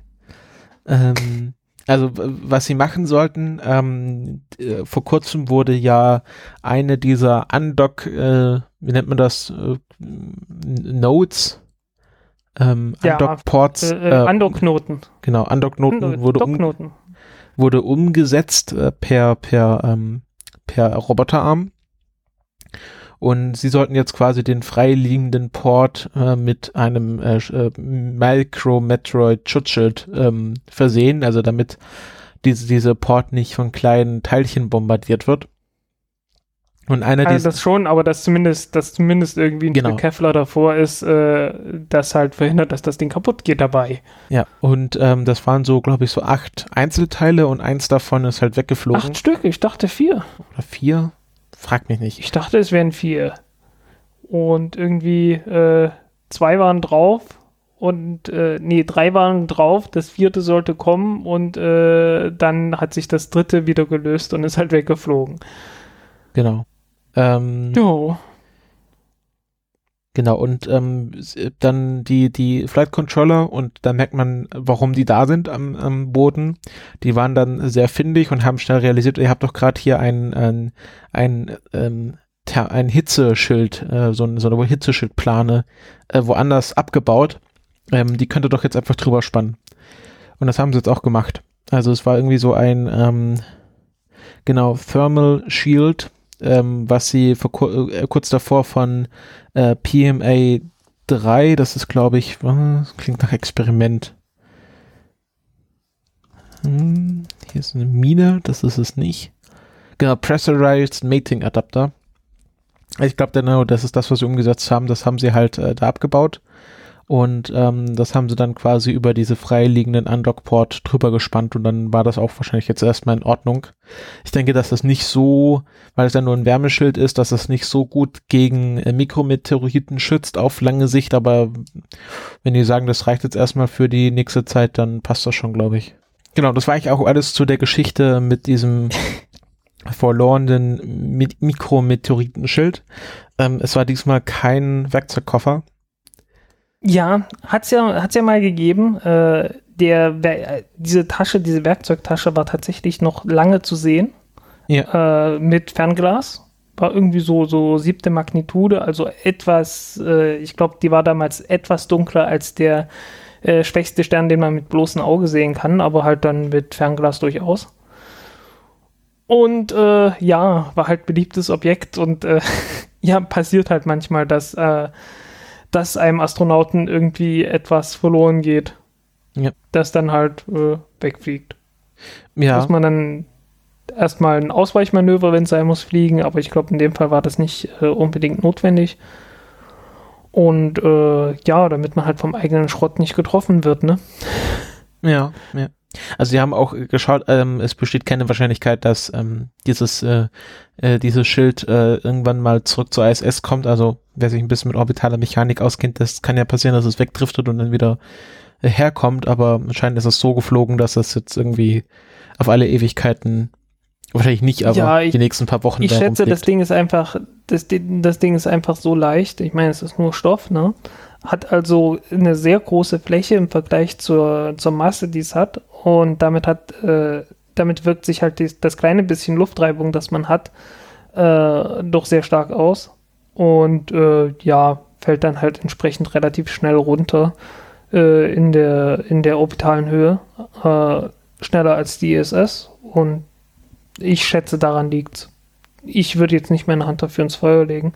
Äh, aber ja. Und ich habe es nicht mehr im Kopf, aber es, ich glaube, nur ein paar Wochen oder Monate soll das Ding im Orbit bleiben, bevor es, äh, ja, bevor es halt wieder runterkommt, ne? Ja, so denke ich das auch. Ähm, was ich vorher gesagt habe, war IWA 199, die zweite in dieser Woche. Ähm, und äh, damit klar, die nächste ist dann die 200. der 200. Außenbordeinsatz an der ISS. Ja, wird langsam Zeit. Obwohl, 200 Stück in wie vielen Jahren? Ja, Äh, äh, 20 Jahre, ne? nee, weniger. 18? Nee. Warte mal, die haben, haben die nicht Ende der 90er Jahre angefangen? ISS. Äh, Ach nee, warte mal, wir haben ja erst 2017, wir haben ja noch nicht 2018, ja, aber so, sagen wir mal 15 Jahre oder so, ne? ähm, jetzt, jetzt, jetzt ist immer, blamieren wir uns aber. Genau. Wann, hat, Äh, jetzt blamieren wir uns aber total. Ähm, ähm, die- wann wurde die ISS in Betrieb genommen? ja, also seit äh, 2000 ist sie durchgehend bewohnt. genau, aber irgendwie Ende der 90er Jahre sind natürlich die ersten Module hochgebracht worden. Ja gut, aber können wir, können wir schauen, wann war der... Und ich glaube, und ich glaube, es ist auch schon mal eine Besatzung oben gewesen, die dann die ISS komplett verlassen hat, so dass die äh, ISS dann halt eine Zeit lang nicht durchgängig bewohnt war. So dass dann halt diese komische Angabe kommt. Genau, ähm, also ähm, die erste EVA war 1998. Also 19, Na, vor 19 Jahren, genau. 7 Stunden 21 Minuten. Ja. Na, ähm, dann hast du so einen Schnitt von ein bisschen mehr als 10 Einsätze pro Jahr, ne? Oder 11 pro Jahr. Was gar nicht mehr so viel ist, ne? Ja, Also es, es kommt einem, es kommt einem irgendwie vor, als müsste es da mehr geben, ne?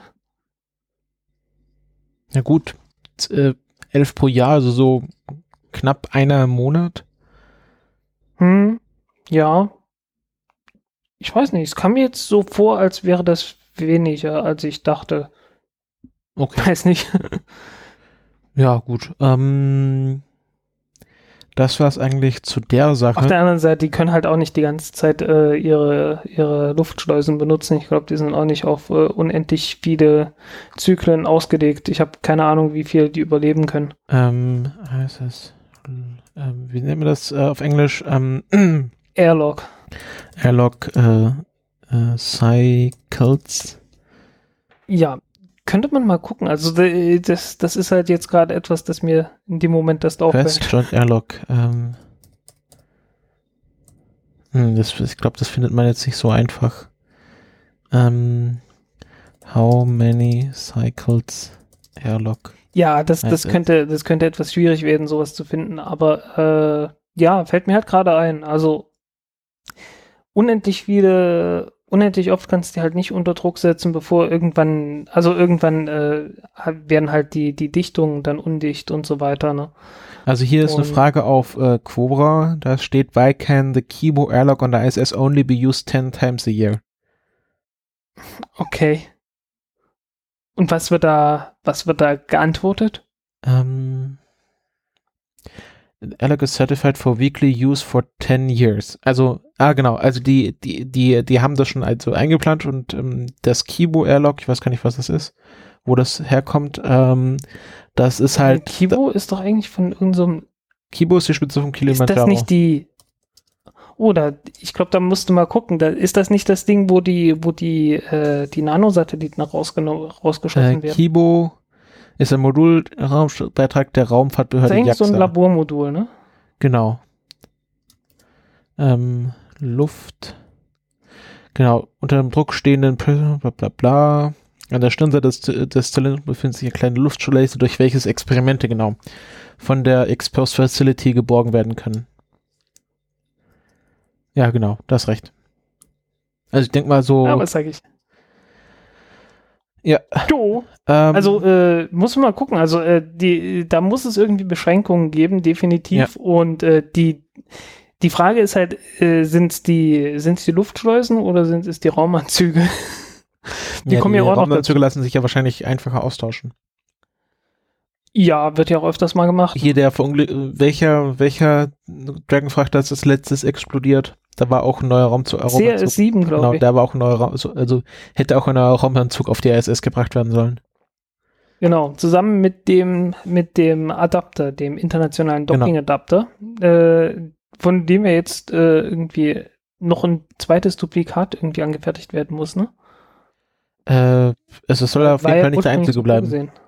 Ja, Ähm, was auch interessant die ist, hatten, das habe die ich hatten ja, ja, nur zwei davon gebaut, ne? Und äh, ja, den zweiten haben sie jetzt hochgebracht, äh, auch angebracht und ähm, soll dann halt äh, gleich drei verschiedene Raumschiffe äh, ja irgendwie andocken lassen können, nämlich äh, Dragon 2, äh, den Starliner, nee, Galaxy, wie war's? Starliner, doch, ja, Starliner. Äh, von Boeing halt und äh, den Dream Chaser auch, der natürlich nicht bemannt dann ist, sondern äh, nur für Fracht vorgesehen ist. Ja. Aber ähm, mit, mit nur einer Schleuse werden die, die drei mit Sicherheit nicht äh, adäquat versorgen können. ähm, das ist auch interessant. Ich, äh, ich weiß nicht, kennst du den YouTube-Kanal Real Engineering? Ja, Da habe ich, auch hab ich auch gelernt, dass, dass die Lebenszeit von Flugzeugen nicht in äh, Jahren bemessen wird, sondern in, in äh, Druckzyklen auch. Also wie oft die halt Ja. die Kabine unter Druck gesetzt wird und dann wieder abgelassen wird. Also wie viel, wie viel Druckflüge das die gemacht hat. Deswegen ist es sinnvoller, also Flugzeuge, die halt Langstreckenflüge machen, die, die sind halt länger im Einsatz, weil so ein Kurzstreckenflugzeug, das wird halt am Tag im Zweifelsfall auch mehrfach äh, also unterläuft mehrfach solchen Zyklen und ist dafür, hat er daher eine kürzere Lebensdauer. Ja, ist halt auch nicht von schlechten Eltern, was die Druck, was die Druckunterschiede sind. Also das sind dann halt so mal eben zweieinhalb Tonnen oder so äh, pro Quadratmeter. Und äh, ja, das muss, das muss so eine Hülle dann halt aushalten. Also auch und das tut Flugzeug. sie halt nur begrenzt. Deswegen sind die au- auch, deswegen sind die Fenster rund und äh, die Kabine rund und Genau. alles ist rund, damit da keine Druckstellen entstehen. Ähm, Und wenn man sich so in die, in der Geschichte der Luftfahrt so die Unglücke anschaut, da hat es durchaus einige gegeben, wo Flugzeuge halt einfach mal eben äh, große Teile der Kabine verloren haben oder so, weil halt irgendwo eine Schwachstelle war, die aufgerissen ist und äh, ja, dann war's das. Also Ermüdungsbrüche sind durchaus ein Thema in der Luftfahrt. Und ich habe halt so das Gefühl, okay, bei einer Raumstation äh, kann sowas dann auch irgendwann auftreten. Wobei man ja äh, glücklicherweise doch relativ äh, konservativ bei allem ist.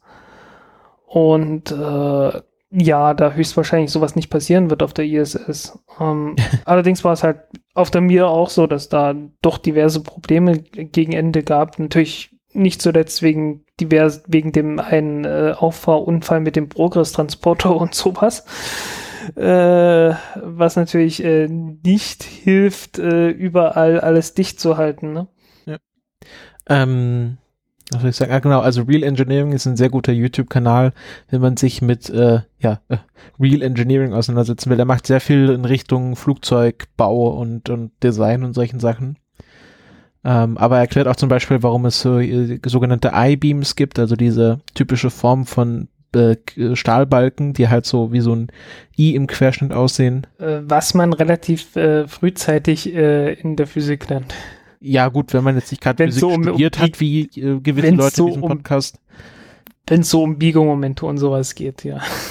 Aber, aber er, hat- er hat jetzt auch gerade erzählt, ähm, also sein letztes Video war halt über die, über neue Designkonzepte bei Flugzeugen.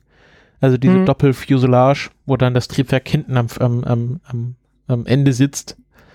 Ja, äh, das äh, wird man sehen, ob das noch kommt. Ähm, weil hat noch ein paar mehr Probleme als das. da treten merkwürdige Kräfte auf, sobald so, umso breiter die Kabine wird. Ja. Ähm, wollen wir mal zum nächsten Thema übergehen? Ja, äh, dem Thema, das äh, in keiner Sendung äh, fehlen darf, oder äh, zumindest äh, kaum in einer fehlt. SpaceX. SpaceX hat mal Yay. wieder was getan. Und äh, gerade was Kleines, also ich kann jetzt mir vor, vorwerfen, dass wir das jetzt nur nennen, weil es SpaceX ist. Ähm, obwohl, ja. Ähm, Naja, äh, es ist etwas, das jetzt schon seit längerer Zeit äh, angekündigt war. Ähm, eine der äh, gelandeten ersten Stufen wurde mal wieder verwendet, äh, um, um die äh, tatsächlich ein zweites Mal fliegen zu lassen. Ja. Und äh, man hat sie tatsächlich auch wieder gelandet. Und äh, alles ist super verlaufen. Einziges Problem an der ganzen Sache, es hat vier Monate gebraucht, äh, bis diese Stufe wieder hergerichtet war. Äh, man hat zwischendurch natürlich noch ein paar Updates gemacht. Äh, da war ja doch so eine Kleinigkeit dazwischen. Ne? Äh, man hat ja eine Raketenstufe verloren, äh, die halt bei dem Test äh, explodiert ist am Boden. Das war da dazwischen. Ähm, die Stufe war ursprünglich die von CRS 8, äh, die vor knapp einem Jahr geflogen ist, am 6. April 2016. Und ja, da muss man entsprechend dann wahrscheinlich die, die ganzen äh, Heliumdruckflaschen und so weiter musste man austauschen. Also man hatte da mit Sicherheit äh, Dinge zu tun, die man im Normalfall bei den anderen Stufen nicht unbedingt tun muss, äh, mindestens in Zukunft nicht tun müssen wird. Aber äh, ja, das sind halt Zeiten, das, das muss man, das muss noch besser werden. Und äh, Elon Musk hat ja auch gleich gesagt, okay, äh, unser Ziel für nächstes Jahr ist, dass wir eine dieser Stufen innerhalb von 24 Stunden neu starten. Was meine Ansage ist. Ja. Ähm, 24 Stunden. Das klingt äh, ambitioniert, finde ich jetzt mal. Ja, ja, äh, landen, wieder auftanken und ab. Ne? Äh, Im Prinzip sollte das gehen. äh, es, gibt, es gibt so rein physikalisch gesehen nichts, das dagegen spricht, aber äh, die Technik muss natürlich mitspielen. Und äh, die müssen halt äh, jetzt erstmal Erfahrung damit sammeln. Und äh, ja, hat ja schon mal erstmal, beim ersten Mal hat es ja ganz gut geklappt und wird man sehen, ne? Äh, was man jetzt auch macht, ist ja, dass man die Falcon 9 auf den Block 5 umstellt. Also die, die neu gebauten Falcon 9 Raketen haben jetzt nochmal etwas leistungsfähigere Triebwerke. Die haben, äh, die werden jetzt äh, auch bessere Flossen haben. Äh, wenn man sich den Flug anschaut äh, in dem Webcast, sieht man wunderbar beim Wiedereintritt von der von der ersten Ja. Stufe, wie Wurd's ein bisschen unglaublich heiß diese Gitterflossen werden. Da ist auch äh, interessant Ähm. zu sehen, es war die, nur die eine Gitterflosse, die nämlich zur Erde gezeigt hat. Genau. Äh, also, was man gesehen hat, ist, äh, ja, die, die haben halt angefangen zu glühen. Und zwar so richtig rot glühend. Äh, was dabei passiert, äh, was dann hinterher gesagt wurde, ist äh, schlichtweg, die fangen an zu brennen in der Erdatmosphäre. Äh, bestehen aus Aluminium und Aluminium ist, äh, wie man ja vom Alumi aluminothermischen Schweißen und ähnlichem kennt, eigentlich ein super Brennstoff, ist halt nur umgeben von einer äh, praktisch nicht von Sauerstoff zu durchdringenden Schicht von Aluminiumoxid. Und äh, deswegen können wir Aluminium benutzen als äh, ja strukturelles Material und alles Mögliche, ohne dass uns das sofort äh, in der Hand verbrennt. Äh, Im Gegensatz zu irgendwelchen Handy-Akkus und so. Ähm, aber äh, wenn die halt einer entsprechend hohen Temperatur ausgesetzt werden, dann äh, wird diese Schicht natürlich brüchig. Es kommt dann schon irgendwann dazu, dass ähm, Sauerstoff mit dem Aluminium reagieren kann, dann fängt das tatsächlich an zu brennen und äh, eine brennende Gitterflosse äh, ist etwas, das für Wiederverwendung nicht sonderlich gut geeignet ist. Und äh, ja, man will die Dinger in Zukunft aus Titan bauen äh, und äh, ja, hofft dann, dass man damit das Problem gelöst hat.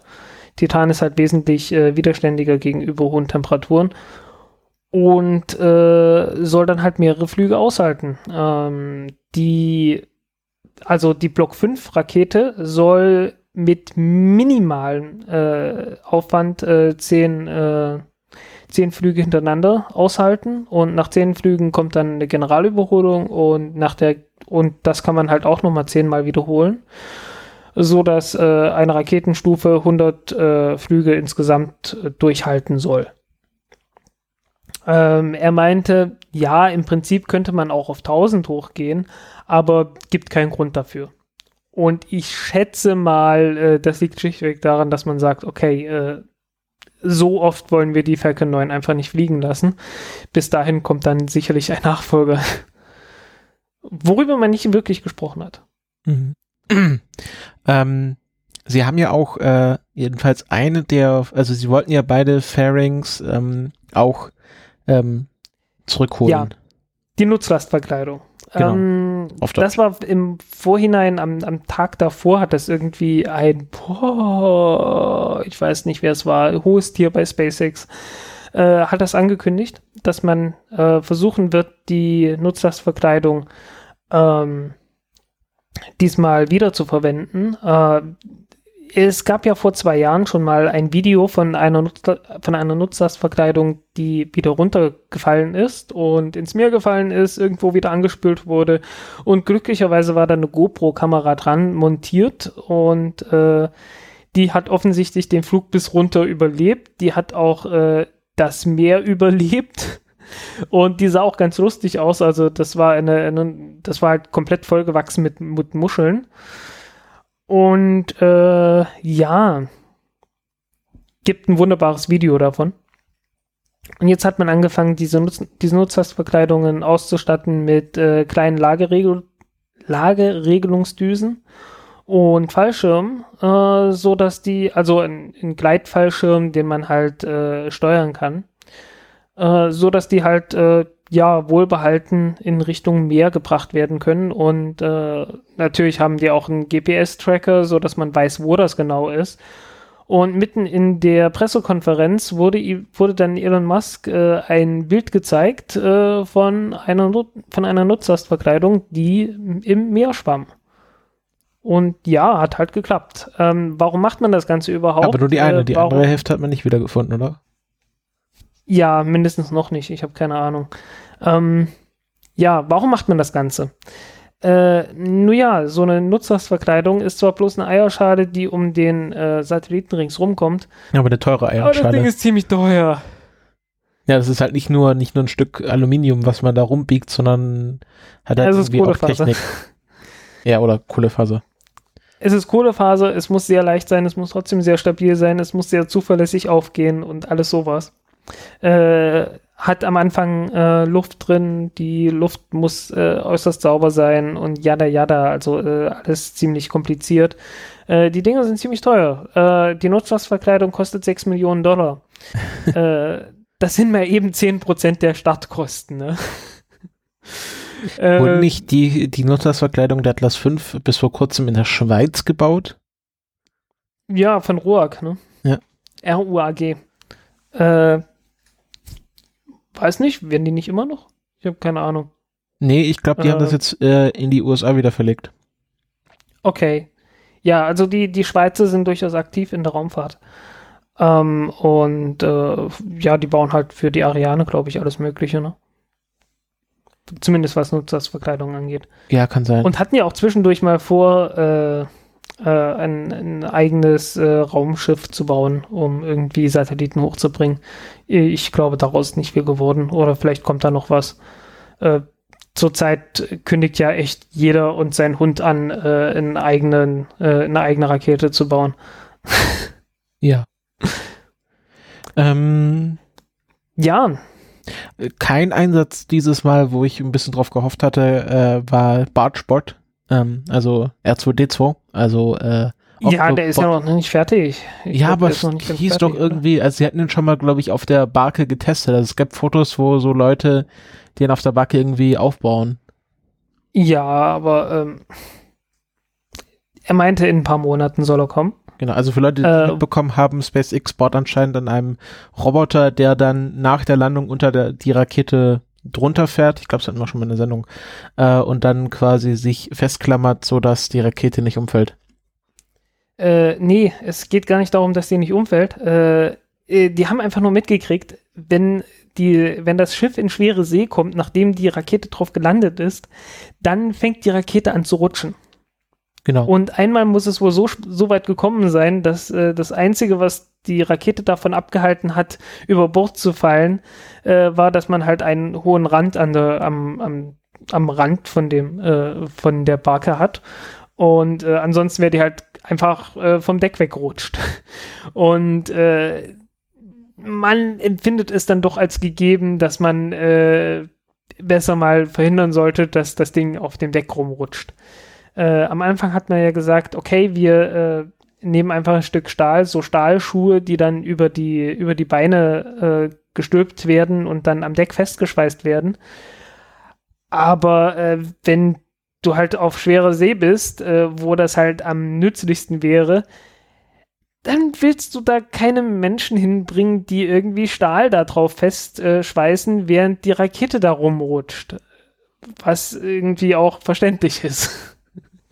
Äh, weil ich will nicht äh, an einer rumrutschenden Raketenstufe rumarbeiten. Ja, Und ich glaube, die meisten anderen Leute auch nicht. Das ist auch ein erhebliches Risiko. Ähm, also ich glaube, ich weiß nicht, ob es Telkom 8 war, wo das ist. Auf jeden Fall Telkom 8, als er in den Hafen kam, hatte doch äh, eine nicht geringfügige Schlagseite. Also der Booster ja. für Telkom 8. Ja, kann Telkom 8 gewesen sein. Also ich weiß nicht, ob es da auch irgendwie Beine über den Rand geworden ist. Auf jeden Fall war da so ein, ein Fuß war nicht mehr ganz gerade. Ja, da war irgendwie, der war, glaube ich, etwas schief aufgekommen oder sowas. Ähm, äh, was mir aufgefallen ist, das ist die Raketenstufe gewesen, die den schwersten Satelliten äh, von SpaceX jemals in GTO gebracht hat und sicher gelandet ist. Äh, SES 9 ist ja äh, schon geflogen. Ja. Und, nee, SES 8. SES, nee, wie war das? Nee, SES 8 war der erste GTO-Satellit, den SpaceX jemals gestartet hat. Und SES 9 war äh, auch ein Satellit, der praktisch baugleich war zu SES-10, der jetzt geflogen ist. Und damals haben die es nicht geschafft, die Rakete zu landen, war es auch daran lag, dass man den nicht wirklich in den GTO gebracht hat, sondern in einen noch etwas höheren Orbit und die Rakete etwas weniger Treibstoffreserven hatte. Man hatte trotzdem versucht, das Ding zu landen und äh, hat dann recht spektakulär ein Loch in das Deck der, der Landesmarke ja, geschlagen. Ja. Ja. Ähm, ja, und wie gesagt, also 5,3 Tonnen und wieder gelandet. Ja, mittlerweile wissen sie, was sie tun. Und die Rakete ist ja schon erprobt. Ja, und äh, wie gesagt, demnächst kommt noch äh, etwas mehr Schub in die Triebwerke rein und dann, äh, ja. Was ist der nächste Flug, der ansteht? Genauso. Oh, was ist der nächste Flug, der ansteht? Ich habe keine Ahnung. Äh, äh, oh, Falcon 9, 16. April. Ja, ja, ähm, also die, die N kommen jetzt relativ schnell. NROL äh, 76, also hier Spionagesatellit. Ja, geheim, super ja. geheim. Cape Canaveral. Der erste, um, ähm, erste Start fürs National Reconnaissance Office. Für SpaceX. Jo. Uh, jetzt hast du mich rausgebracht. Uh, was wollte ich sagen? Ähm, Verdammt. Ähm, ja, schwer, schwerster, schwerster Booster.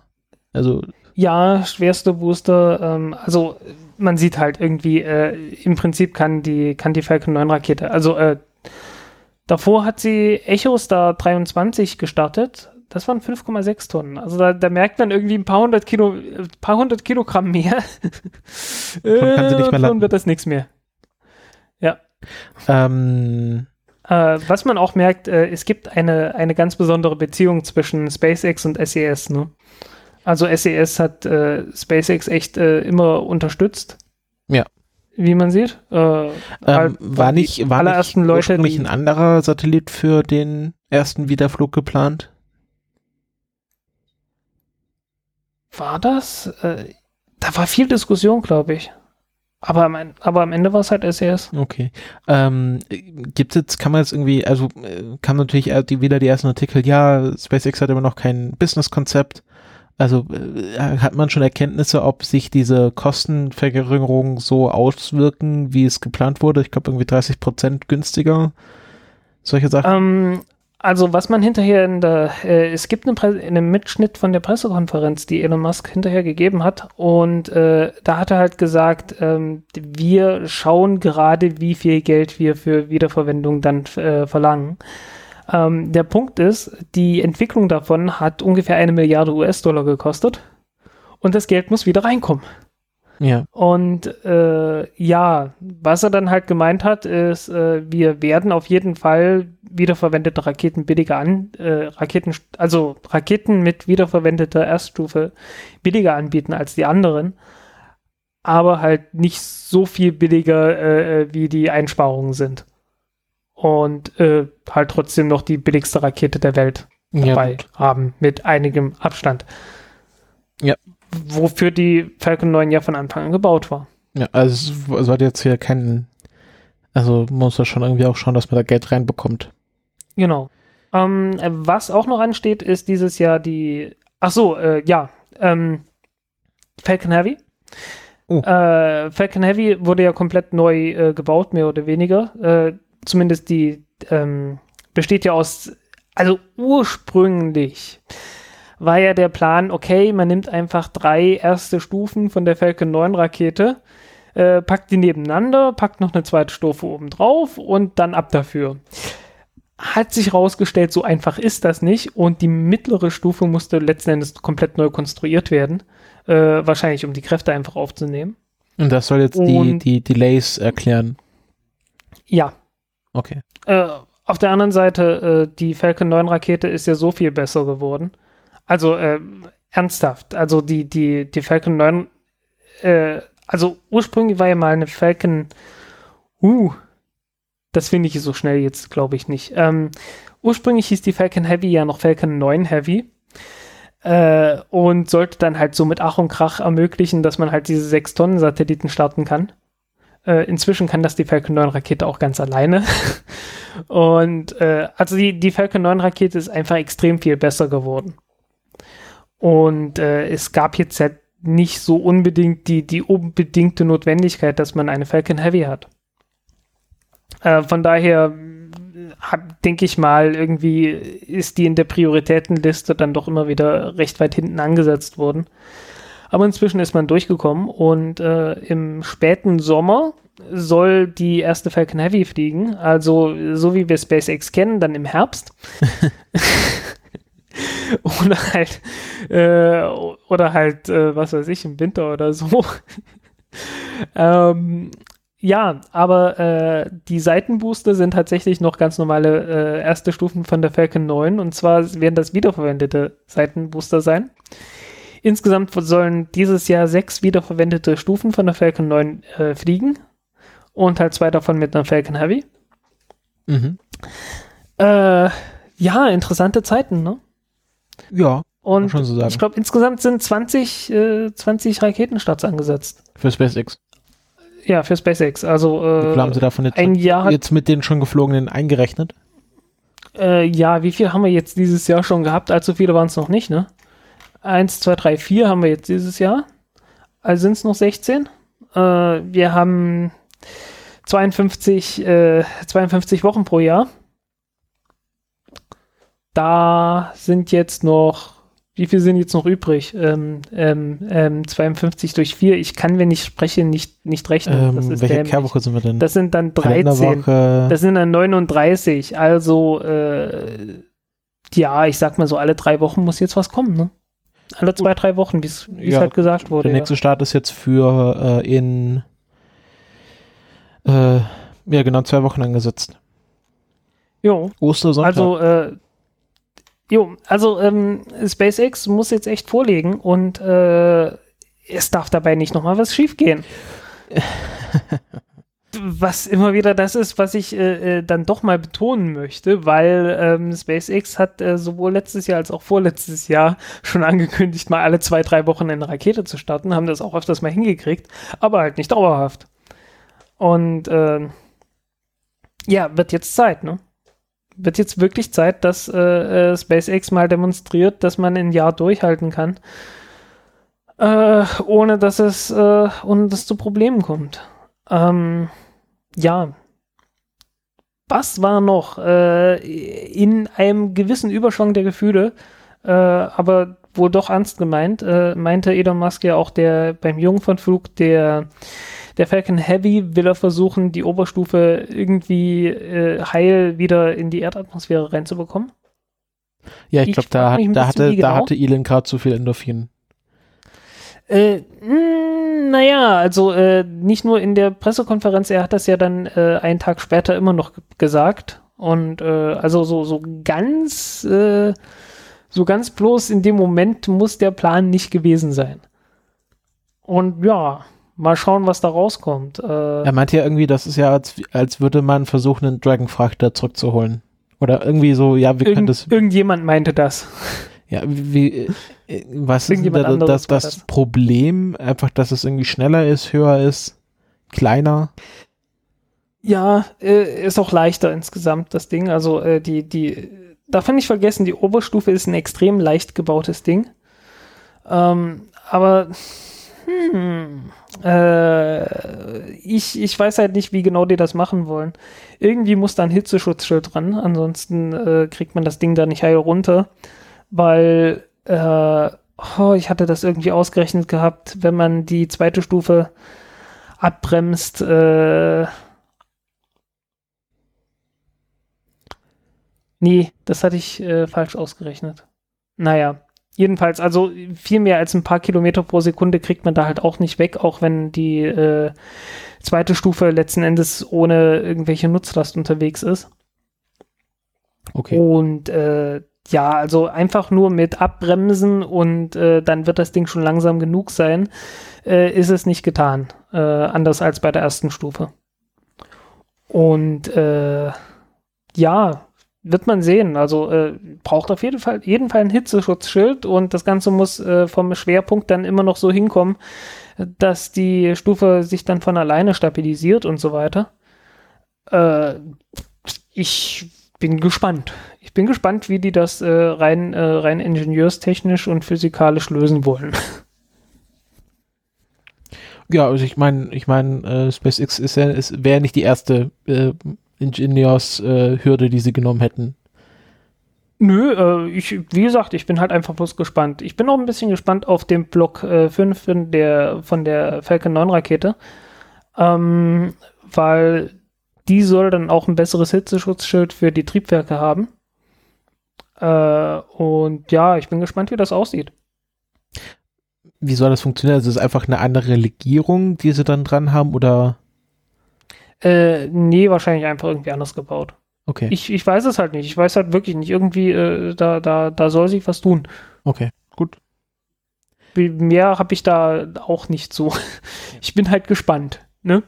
Ich, ich bin auch sehr gespannt. Ich bezweifle, dass es beim Jungfernflug der Falcon Heavy soweit sein wird. Ja, aber er, er meinte es ja selbst als Hail Mary, ne? also so praktisch als, als äh, Selbstmordkommando. Äh, einfach mal ausprobieren. Und äh, das, das hat er ja doch schon öfters gemacht, dass er irgendwelche Raketen nach getaner Arbeit oder Raketenstufen nach getaner Arbeit einfach mal äh, hat äh, äh, was tun lassen und zu, um zu schauen, was die halt als nächstes, äh, äh, ob das alles funktioniert. Äh, hat ja auch öfters mal geklappt und öfters mal nicht geklappt.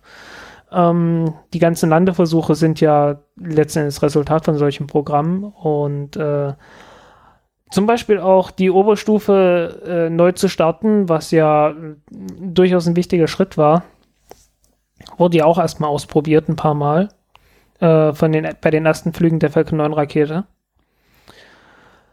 Uh, was auch wichtig war und uh, nur so konnten sie ja uh, letzten Endes SES überreden, mit SES 9 den ersten mit SES 8 den ersten Satelliten zum GTO zu bringen, weil um in den GTO zu bringen, wenn man sich die zu, um einen Satelliten in den GTO zu bringen, wenn man sich so die Mission anschaut, ist es ja notwendig, ein Triebwerk neu zu starten. Ne? Also mhm. du bringst ja erstmal letzten Endes die Rakete in einen niedrigen Erdorbit und äh, dann wird nochmal neu gestartet, um äh, in einen, in diesen langgezogenen elliptischen GTO reinzukommen. Ja, ist auch nur ganz kurz, ich glaube, Brenndauer von ein paar Sekunden, oder? Ja, so etwas mehr als eine halbe Minute. Ja, gut. Ja. Aber ja, ist halt, ist halt notwendig und äh, äh, die Geschwindigkeitsänderung ist natürlich entsprechend trotzdem recht groß, weil äh, du hast zu dem Zeitpunkt schon jede Menge Treibstoff verbraucht. Entsprechend ist die ganze Stufe ziemlich leicht und äh, du hast eine große Beschleunigung.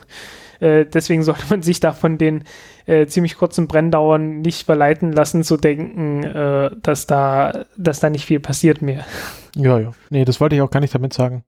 Ähm, Nö, ich, ich wollte es bloß anmerken. Also äh, bloß weil bloß weil das Triebwerk nicht, nicht mehr lange läuft, heißt das nicht, dass sich da nicht viel tut an der Geschwindigkeit. Äh, ganz im Gegenteil, der größte Teil der Geschwindigkeitsänderung kommt halt immer ganz am Ende, äh, wenn die Stufen leer sind und die Beschleunigungskräfte entsprechend hoch werden. Ähm, und die wollen ja dann auch, äh, haben sie was dazu gesagt, dass sie beim Jungfernflug ähm, gleich alle drei Unterstufen landen wollen? Soweit ich weiß, ja. Das stelle ich mir interessant vor. Auf, auf Land oder auf Barken? Äh, so als auch wohl. Äh, also die, die Seitenbooster auf Land und äh, auf der Barke die, die Zentralstufe, glaube ich. Es sei denn, die sagen halt, okay, äh, wir wollen sowieso bloß irgendeine komische kleine Testnutzlast hochbringen, äh, dann kann man sicherlich auch alle drei an Land äh, landen lassen. Insofern das, das man. bekannte Käserad. Ja, äh, insofern man natürlich äh, hinreichend viele Landeplätze äh, hat.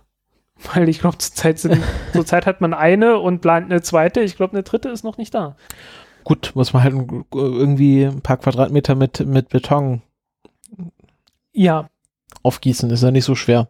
Ich, ich weiß, also ich, ich müsste jetzt, äh, ich müsste jetzt lügen. Ich weiß es nicht, ob die Landezone 2, die ist auf jeden Fall geplant, aber ich weiß nicht, ob eine Landezone 3 geplant ist zurzeit. Oder ob die im Bau ist. Äh, weiß ich einfach nicht. Hm. Ähm, ich sehe gerade sogar, äh, Tori Bruno hat soeben Elon Musk äh, zu, zu, dem, zu dem Flug äh, gratuliert. Was sehr selten ist. Äh, hat er das nicht schon eher?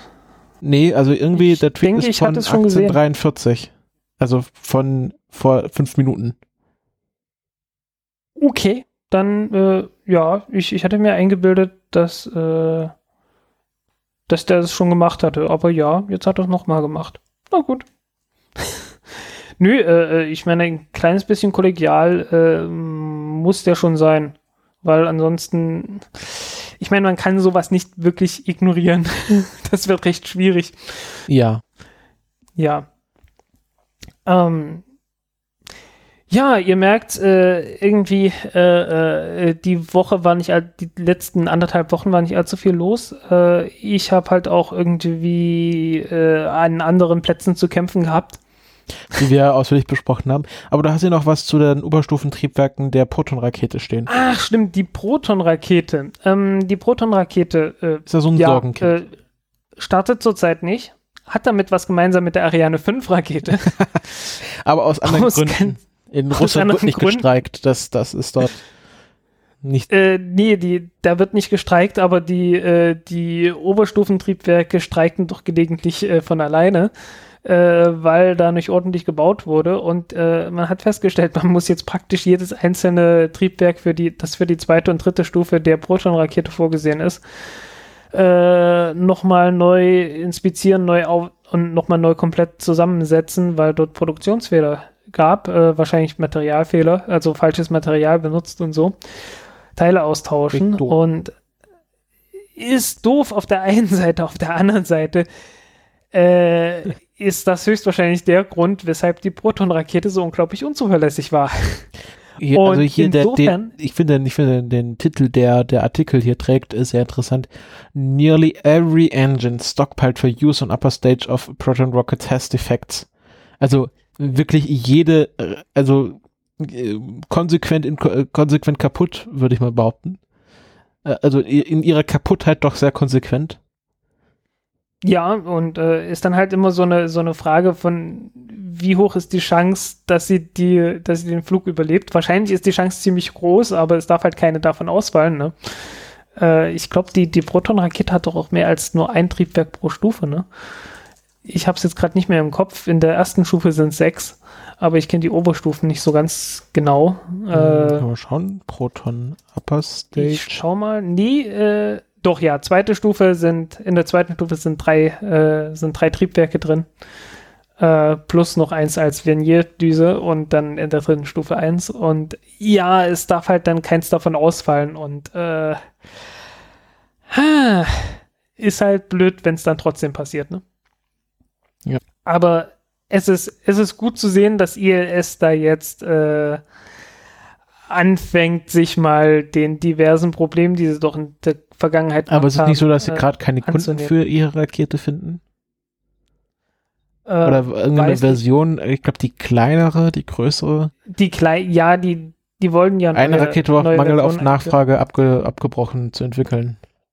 Ja, das ist auch klar gewesen irgendwie, dass die kleine, äh, weil die, die kleine, die kleine Variante sollte äh, nur vier anstatt von sechs Haupttriebwerken in der ersten Stufe haben.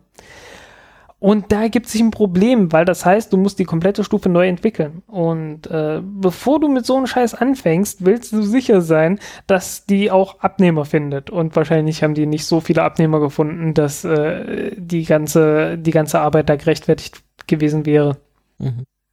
schätze ich mal. Genau, und äh, ist da schon absehbar, wann die wieder fliegen soll? M- Nö. Halt, sobald die damit durch sind, ne? Okay. Ist genauso wie bei der Ariane 5 Rakete. Weil äh, die Proteste in Französisch-Guyana gehen weiter. Äh, man ist jetzt immerhin in der französischen Regierung äh, auf den Trichter gekommen, dass die das ernst meinen. das ganze Land äh, lahmgelegt zu haben. Spätestens als, das ein, als der eine Satellit wieder aus Französisch-Guyana zurückkam und nicht auf dem Weltraumweg, sondern auf dem äh, Flugweg oder Schiff. Ja, habe ich, hab ich nicht gelesen, aber. Äh, Kurze Frage, werden die. Satelliten mit Flugzeug oder mit Schiff ver... Ich glaube mit Schiff, oder? Flug Im Allgemeinen glaube ich mit Schiff, aber es teilweise gibt keine auch so mit großen Flugzeug. Flugzeuge mit. Satelliten. Das wäre irgendwie... Äh, wird, wird doch gemacht. Ich weiß es nicht mehr. Äh, Also Raketenteile werden auf jeden Fall verschifft. Das wäre ein bisschen utopisch. ja, ja, nee, äh, das, äh, nee, nee, die, die werden schon mit Flugzeugen öfters mal mehr Wahrscheinlich hingebracht. die kleineren. Ähm, es gab, glaube ich, immer mal Probleme mit Eisenbahnen und so weiter, äh, weil da mehr Vibrationen sind und so. Äh, ja, gut. ich habe jetzt gerade nicht. Äh, Nee, auf jeden Fall. Ähm, es ist jetzt auch soweit nicht absehbar, dass die Proteste demnächst aufhören. Äh, naja, also wie gesagt, die, die Regierung nimmt es jetzt doch etwas ernster. Ähm, am Anfang haben die ja gedacht, ja, das sind so bloß ein paar Raufbolde und ja, die haben mal so wieder ihre, ihre Proteststimmung da unten, aber äh, ist halt nicht, weil also die, die sozialen Unterschiede sind doch sehr groß dort unten und die Leute fühlen sich einfach äh, nicht als Teil Frankreich, während sie halt als äh, Département Entre-Mer, äh, also als Überseedepartement, äh, Teil Frankreichs sind. Also die sind halt wirklich ein, ein reguläres Departement, äh, also ein äh, also ein Überseedepartement. Ein Äh, Bundesland Departement ist äh, so, würde man jetzt sowas wie ein Bundesland, Deutschland ja. sagen. genau, ja. Also so wie Mallorca auch im 17. Bundesland von Deutschland ist. Ja, nee, nur schlimmer. Ja. Nur mehr. Ja, ja. Weniger Touristen. genau. Und ähm, ja, entsprechend aufgebracht sind die da unten, weil äh, die, die Bildungsbedingungen sind beschissen, äh, die sozialen Bedingungen sind beschissen, die äh, Arbeitslosigkeit ist entsprechend hoch und wird entsprechend auch noch, wird auch noch geschönt. Und äh, ja, ist halt, ist halt ein ziemliches Loch, aus dem man nicht unbedingt rauskommt. Mhm. Äh, beziehungsweise äh, es ist halt normal, dass Menschen, wenn sie in einer bestimmten Gegend auf, aufwachsen, äh, in dieser Gegend irgendwo verwurzelt sind und äh, gerne dort bleiben würden. Und äh, dann nicht irgendwie äh, nach Paris an die Sorbonne wollen, um dort zu studieren, sondern vielleicht äh, eine eigene Universität äh, unten in Französisch-Guyana haben Gibt es ja wollen. gar keine Universität. ich weiß es nicht. Äh, oder halt irgendwie vernünftige Schulen und vernünftige Lehre zu haben und so weiter. Und äh, Krankenhäuser, bei denen man hingehen kann und dass man sich dumm des- dusselig Ja, das bezahlen Krankenhaus muss. war ja einer dieser, dieser Knackpunkte, dass das privatisiert Genau. werden sollte. Genau. Und äh, ja, also Lebensbedingungen da unten sind nicht sonderlich gut. Äh, für französische Verhältnisse. Ähm, Ja gut, für lateinamerikanische. Für südamerikanische Verhältnisse sind sie vielleicht dann doch schon wieder ganz gut. Ja. Ja. Ähm, Und Wann sind denn Wahlen? Die müssen, ja auch demnächst sein. Ähm, Frankreich, keine Ahnung. Wahl 2017, ich glaube irgendwann im April. Nee, oder? Ähm, ba, ba, ba, ba. Mir Wahltermin. kam es immer so vor, als wäre 23. Hollande- April im ersten Wahlgang und äh, Stichwahl ist am 7. Mai. Boah. Ist der Hollande doch schon so lange Präsident? Ja, und wahrscheinlich auch nicht mehr lange Präsident. Ich glaube, er tritt gar nicht an, oder? Äh, weiß ich nicht. Äh, ich habe die, die französischen Wahlen überhaupt nicht verfolgt. Ja, ähm, ich, ich glaube, ähm, es ist nicht wirklich ein Wahlkampfthema jetzt geworden. Ich meine, die haben gerade selber genug Probleme. Alle Kandidaten sind ja irgendwie gerade äh, äh, in äh, diversen Gerichtsverfahren und äh, an staatsanwaltschaftlichen Untersuchungen verstrickt aus verschiedensten Gründen. Und ähm, genau. Das Äh, klingt irgendwie alles nicht gut. ja, hm, die, also äh, es ist alles nicht so gerade so einfach in Frankreich. Nee, überhaupt nicht. Äh, und Französisch-Guyana ist halt nochmal ein ganz anderes Thema, weil also äh, die anderen Überseedepartements wie Departements wie äh, Martinique, Guadeloupe und so weiter. Also Martinique und Guadeloupe haben jeweils äh, 400.000 Einwohner, sind halt zwei kleine Inseln, relativ kleine Inseln. Also in der, für die Karibik sind es wieder relativ groß, aber so, wir würden das Ganze als klein bezeichnen. Und haben halt äh, deutlich mehr Einwohner als Französisch-Guyana, was dann doch schon wieder ein großes Land ist. Äh, so groß wie Österreich oder sowas, ne? Und äh, ja, das macht, das, das macht halt alles echt schwierig, ne? Mhm. Hast nur kleine Städte dort, äh, die halt mit jeweils einer Straße so wie an der Perlenschnur verbunden sind. Entsprechend leicht du das Land blockieren. Also zum Vergleich, Martinique ist äh, etwas so minimal größer als ähm, Rügen. Wie groß? Also Rügen hat äh, nee, ich meine Quadratkilometer. Wie, wie groß ist der Martinique? äh, 1128 und Rügen Also ein hat bisschen größer als Berlin. ja und Rügen hat 926 Quadratkilometer. Ja. Ja, also das sind halt, äh, es ist groß genug, um halt groß zu sein, aber halt irgendwie auch nicht riesengroß. Äh, und äh, Französisch-Guyana ist irgendwo bei 88.000 Quadratkilometern dabei. Hat viel Wald. Äh, hat, eine, hat eine Einwohnerdichte vergleichbar mit Island. Bloß ohne Ringstraße und ohne Vulkane und ohne Gletscher und so. Äh, ja, also äh, komplett andere Welt und die fühlen sich dort echt verlassen und fordern halt einen, einen Marshallplan für Französisch-Guyana. Und äh, bevor nicht irgendwie dort eine, eine ernsthafte Konzession angekommen ist, wobei es so aussieht, als äh, hätte man das bei den Politikern jetzt langsam eingesehen, dass man das Problem ernst nehmen muss, äh, äh, werden da auch keine Starts wieder stattfinden. Ähm, Wie lange das dauert, das steht in den Sternen, das werden wir sehen. also ich sehe jetzt hier auch ähm, hier Ariane 5, kein Starttermin. Ja. Soyuz aus Französisch-Guyana, kein Starttermin. Ja, also da haben wir, also äh, der, der Witz ist ja, wir sind ja, wir waren ja bei dem Sentinel-Programm und äh, wonach ich so gesucht hatte, ja, wodurch könnte sich jetzt dieser Start ver verzögern, weil man muss ja irgendwie so Hotel buchen. Ja, das, Äh, das also wäre auch ziemlich interessant buchen, gewesen, wenn die ein paar Wochen früher Ticket. angefangen hätten und dann auf einmal diesen Sentinel-Start ähm, Ja, ne? Das wäre blöd Blockiert hätten.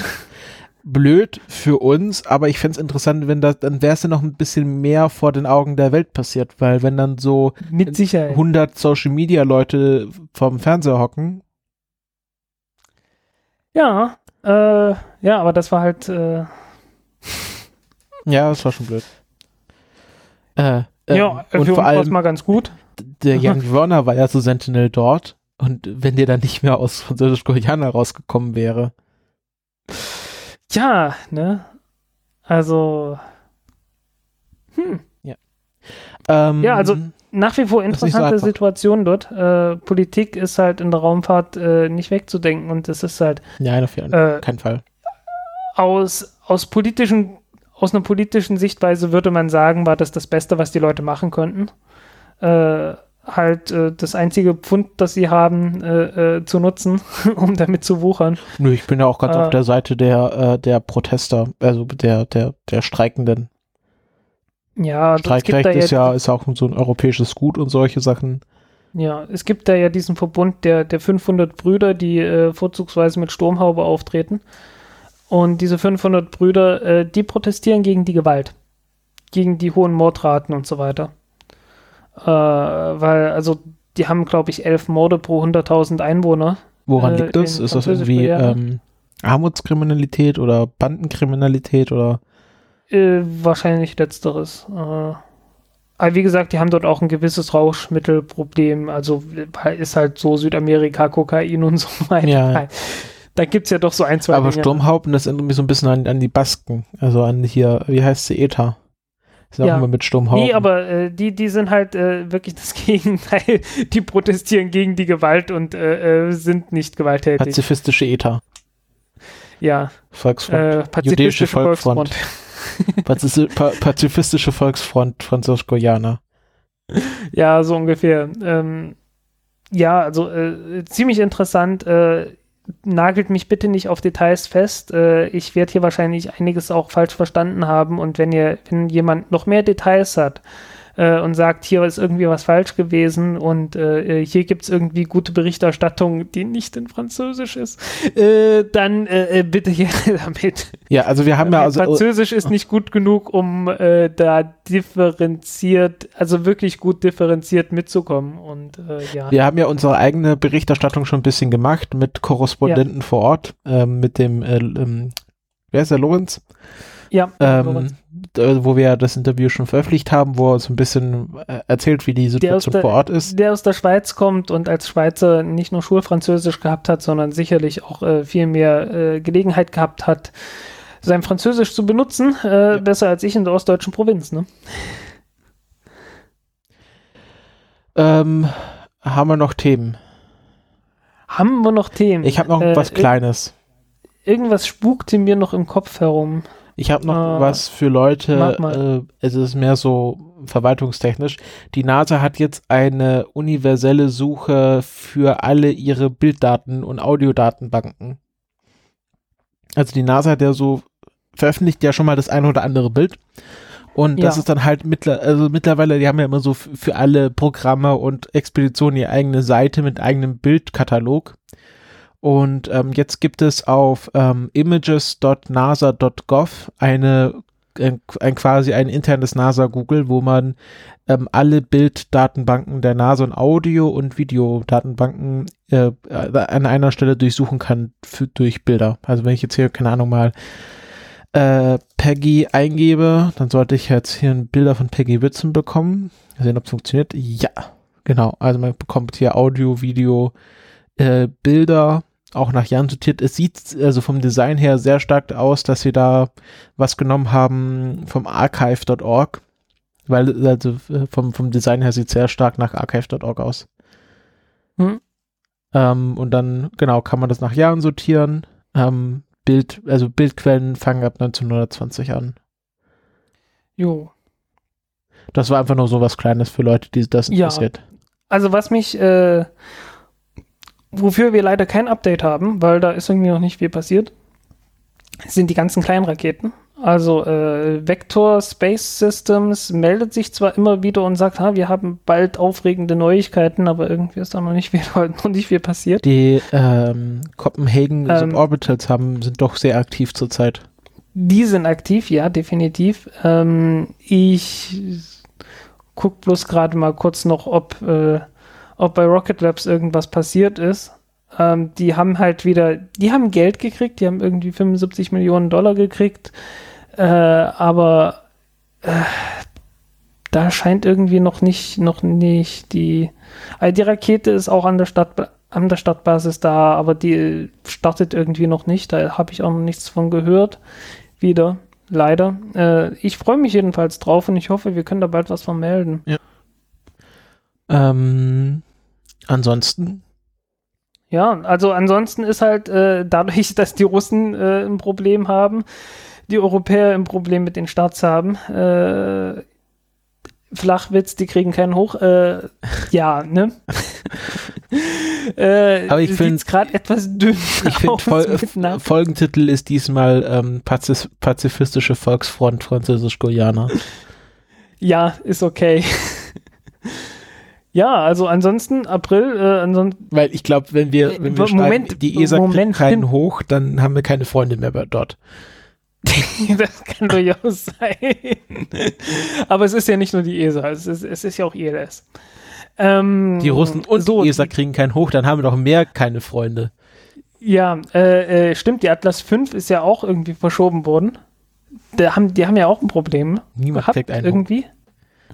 Ja, also irgendwie, irgendwie es, es, es gibt doch, äh, ja, äh, Roche muss dringend eine Sonderlieferung Viagra an die, äh, an die Raumfahrt austeilen. Viagra-Tank.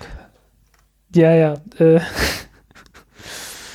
da gab es ähm, auch Okay, ähm, und auch von den Starts her sieht es sehr düster aus. Ähm, mal sehen, wann wollen wir denn das nächste Mal wieder senden? Jetzt haben wir 2. April. Äh, wollen, wollen wir an Ostern, ich glaube, bist du da, bist du wahrscheinlich zu Hause, oder? Ich, ja, also Ostern werde ich nicht da sein. Ja, genau. ähm, dann würde ich vorschlagen, wir, wir haben mehr als genügend Content, den wir raushauen können. Dann machen wir ausnahmsweise mal zwei Wochen Pause. Wie wäre es damit? Also dann erst wieder am 30. April? Äh, warte mal, äh, der Oder 9., am der 16., der 23. Ah, okay, gut. Ja, ja, das ist halt, äh, nee, gut, dann machen wir 23. Ähm, also was haben wir denn da? Wir haben 16. April die Falcon 9 mit dem National Reconnaissance äh, Offers to Launch 76. Ja, und das, äh, das war's dann schon, hä? Nee, äh, 23. So, warte, da kommt noch eine Sojus zur ISS. Genau. Okay. Äh, Expedition 50S. Ähm, Baikonur Kosmodrom in Kasachstan, da ist kein Problem. Baikonur ist seit 1900 ähm, 53 äh, zuverlässig im Einsatz. Ja, es sei denn, äh, in Kasachstan, äh, ja. ich meine, Kasachstan ist ein anderes Land, ne? Also die, die kasachstanische Befreiungsfront oder wer weiß, was da noch alles kommt. Aber die Kasachen, also ich glaube, es wurden erst gerade neulich wieder un Verträge unterzeichnet für Baikonur. Hm. Ja, äh, Und ich meine, da ist ja unser, unser starker Mann in Moskau, der regelt das schon. Hm. Ja, äh, der muss sich ja nicht so mit, mit, so mit so banalen Sachen mit wie Wahlen beschäftigen oder Demokratie. Ja. Ja, aus, aus China kommen, soll noch was kommen. Äh, irgendwie eine Lange Marsch 3B und eine Lange Marsch 7. Äh, darunter ein, äh, die letztere soll ein äh, Frachter zu Tiangong 2 ähm, bringen. Ja, hier steht nämlich äh, ab 19, das ist jetzt ein bisschen nach unserem Aufzeichnung. Wann genau, ist, ja. steht halt nicht da. Genau, ähm, hier 29. April ist ein Proton eingeplant. Ja, das werden wir sehen, ne? Da steht auch the Longtime TBD. Ja, ist noch alles TBD hier. Ja. Äh, selbst die mit, mit Also ihr, ihr, ihr merkt, es, es herrscht gerade eine sehr merkwürdige Flaute in der Raumfahrt. Ja. Äh, ich glaube, das ist dann wieder zum Jahresende hin wieder Launch Madness. Äh, ja, also irgendwie, es gibt eine Flaute und dann kommt wieder alles auf einmal. Äh, äh, man darf ja auch nicht vergessen, der Google Lunar X-Preis steht an. Oh ja, äh, Gott. Und der wird, das wird sich dann am Ende des Jahres stapeln. Ja. Gut, äh, ähm, wir ja. verweisen noch auf unser Interview, was wir mit dem Lorenz geführt haben, falls ihr das noch nicht gehört habt, über genau. Francisco Jana. Es wird auch noch was äh, mit dem Lutz kommen zu seinem Dokumentarfilm Genau. Ähm, es wird und, noch ein Interview äh, mit äh, Thomas Reiter geben und noch ein Interview mit Bianca Hirsch, also schon aufgezeichnet, aber noch nicht veröffentlicht. Ja, äh, ich glaube, die, die letzteren beiden können wir dann in einer Folge in einem Abwasch machen. Genau, machen wir in einem Abwasch und äh, also ihr werdet auch, wenn wir jetzt mal eine Woche regu äh, vom regulären Rhythmus wieder abweichen, keine Flaute in eurem Podcatcher haben. Nee, nicht wirklich. Ähm, Ähm, äh, an dem Punkt möchte ich nochmal gerne auf unser Patreon verweisen. Ähm, also wenn ihr me- meint, äh, hier, ich habe ich hab hier diesen Euro übrig, ähm, oder keine Ahnung, zwei, drei, vier, fünf Euro übrig, ähm, dann könnt ihr die gerne bei uns äh, in, in, Ja. in Spenden anlegen ähm, und weil bekommt dafür wir haben festgestellt, also es, es wäre tatsächlich gut, wenn wir irgendwann äh, Geld hatten. dreistellige Summen hätten, äh, um, um Audio-Equipment zu kaufen. Ja, also es hat sich doch jetzt gerade bei diesen mobilen äh, Geschichten gezeigt, dass gutes Audio-Equipment da noch äh, etwas rar ist. Ähm, aber das sind dann gleich Ausgaben im Bereich von 400 bis 500 Euro, wenn wir das also richtig machen wollen. Hm, Also sagen, okay, wir, wir nehmen jetzt einmal diese 500 Euro in die Hand und dann ähm, haben wir Equipment, was uns äh, nicht mehr im Stich lässt. ja, und genau. ähm, dafür brauchen wir eure Unterstützung. Und natürlich auch für die monatlichen Kosten, aber das ist jetzt eher so was, wo wir sagen, nice to have, aber das muss jetzt, also das können wir auch noch gerade so selber bezahlen, aber für diese wirklich großen Ausgaben ähm, ja, muss da halt wäre es langfristig Geld doch, her. doch hilfreich. Genau, also äh, auch wenn ihr nur einen Euro habt, den ihr uns erübrigen könnt, freuen wir uns darüber. Ihr bekommt dafür natürlich auch was zurück. Ähm, Ja. Äh, nämlich, um noch ein bisschen diesen Werbeblock auszuarbeiten, äh, für einen Dollar bekommt ihr alle Folgen etwas früher, alle Interviews früher als alle anderen. Ihr bekommt eine, also wir, wir reden ja auch immer ein bisschen, bevor wir hier die Aufzeichnung starten, also die, was ihr dann im Podcatcher bekommt. Und wenn ihr Patrone seid, dann äh, bekommt ihr dieses davor Gerede, was mh, manchmal interessant ist, manchmal auch nicht so, einfach nur Gelaber, auch dazu. Aber ihr bekommt halt alles etwas früher. Und äh, bei 5 Dollar bekommt ihr einmal im Jahr Aufkleber zugeschickt. Müsst nicht das Haus dafür verlassen, in eurem Briefkasten. Na gut, müsst wahrscheinlich vors Haus gehen für euren Briefkasten. Ähm, Es sei denn, der Briefkasten ist unten im Haus. das kann natürlich auch sein. Ähm, und ähm, was jetzt noch nicht auf der Seite ist, aber was wir dann für Ende des Jahres anstreben, ist für Leute, die 10 Dollar im Monat geben, ein T-Shirt. Jo. Wenn sich da Äh, genug Leute finden. Also bis jetzt sind es noch ja. null Leute. Vielleicht ändert sich das dann noch bis Alternativ, zum Ende des äh, Jahres. alternativ gibt es natürlich auch diesen, diesen Amazon Affiliate Link. Und Ja. äh, wenn ihr, wenn ihr noch nicht äh, allzu eingespannt seid bei anderen Leuten, äh, die, die äh, Amazon Affiliate Links habt und ihr euch äh, oder, oder ihr dringend mal wieder einen anderen ausprobieren wollt. Oder irgend sowas. Ihr, ihr kauft gerade bei Amazon ein, dann könnt ihr ja den benutzen. Äh, Genau, kam jetzt neulich erst wieder eine Überweisung von Amazon da. Das ist sehr, sehr gut. Vielen Dank dafür, die, Le- alle Leute, die schon eingekauft haben. Ja, äh, kostet euch nichts extra. Ihr, ihr wisst das ja, also äh, wer, wer das schon kennt, äh, der weiß das. Äh, es kostet nichts extra. Ihr sucht halt einfach euer Ding aus auf der normalen Amazon-Seite, äh, was ihr kaufen wollt und dann klickt ihr halt auf diesen Amazon Affiliate-Link. Nee, das geht auch schon. Nochmal. also es gibt, also es gibt halt, man kann direkt auf Produkte verlinken und sagen irgendwie hier dieses Raumfahrtbuch Ah, ist okay. interessant und dann kann man halt mit Affiliate-Link das kennzeichnen. Also wenn ich was auf Amazon verlinke und das mit einem Affiliate-Link in den Shownotes ist, dann ist das auch immer gekennzeichnet. Also da äh, versuchen wir transparent zu sein. Aber es gibt auch so eine Art generellen Link, den ihr dann anklickt und dann ist halt alles, sieht alles normal wie die normale Amazon-Seite aus und dann sucht ihr euch die Sachen aus, die ihr braucht. Keine Ahnung, Raketentreibstoff, ähm, ein paar Tonnen Aluminium und solche Sachen. Und ich glaube, dann setzt halt Amazon so ein Cookie, was dann für eine halbe Stunde gilt und dann alles, was ihr dann in der Zeit über Amazon einkauft, da bekommt man einen kleinen Prozentteil davon. Ähm, ich glaube, das variiert auch je nach äh, Produkt auf jeden Fall. Ähm, und wenn dann irgendwie, glaube ich, 25 Euro zusammengekommen sind, dann wird mir das aufs Konto überwiesen und da kam jetzt wieder was neulich, hier 29,14 Euro. Ähm, ich glaube, das, also bei der jetzigen Rate passiert das so alle ein bis anderthalb Jahre, dass mal da so 30 Euro überwiesen werden. Jo. Ist nicht ja, viel, aber also, das ist jetzt zum Beispiel so ein Betrag, wo ich sage, das ist halt jetzt, okay, das zahlt uns jetzt für diesen Monat auch von Nick. Diese 29 Jo. Euro. jo. Weil, äh, wie war das? Äh, Auphonic äh, Ja. Naja, egal. Ja, Egal. Auphonic nimmt mir halt extrem viel Arbeit ab. Also wirklich Jo. Auf jeden Fall. Eine Stunde bis zwei Stunden Arbeit, wenn ich das von Hand machen müsste. Jo, und äh, ja, dafür kriegt ihr dann halt einen Podcast ohne Störgeräusche. Und, Und, in äh, verschiedenen Audioversionen und mit Kapitelmarken und mit äh, allen Metadaten, die man sich wünschen kann. Ja, äh, ja, tolles Ding, ne? Gut, dann äh, wollen wir auch den Werbeblock jetzt an dieser Stelle beenden.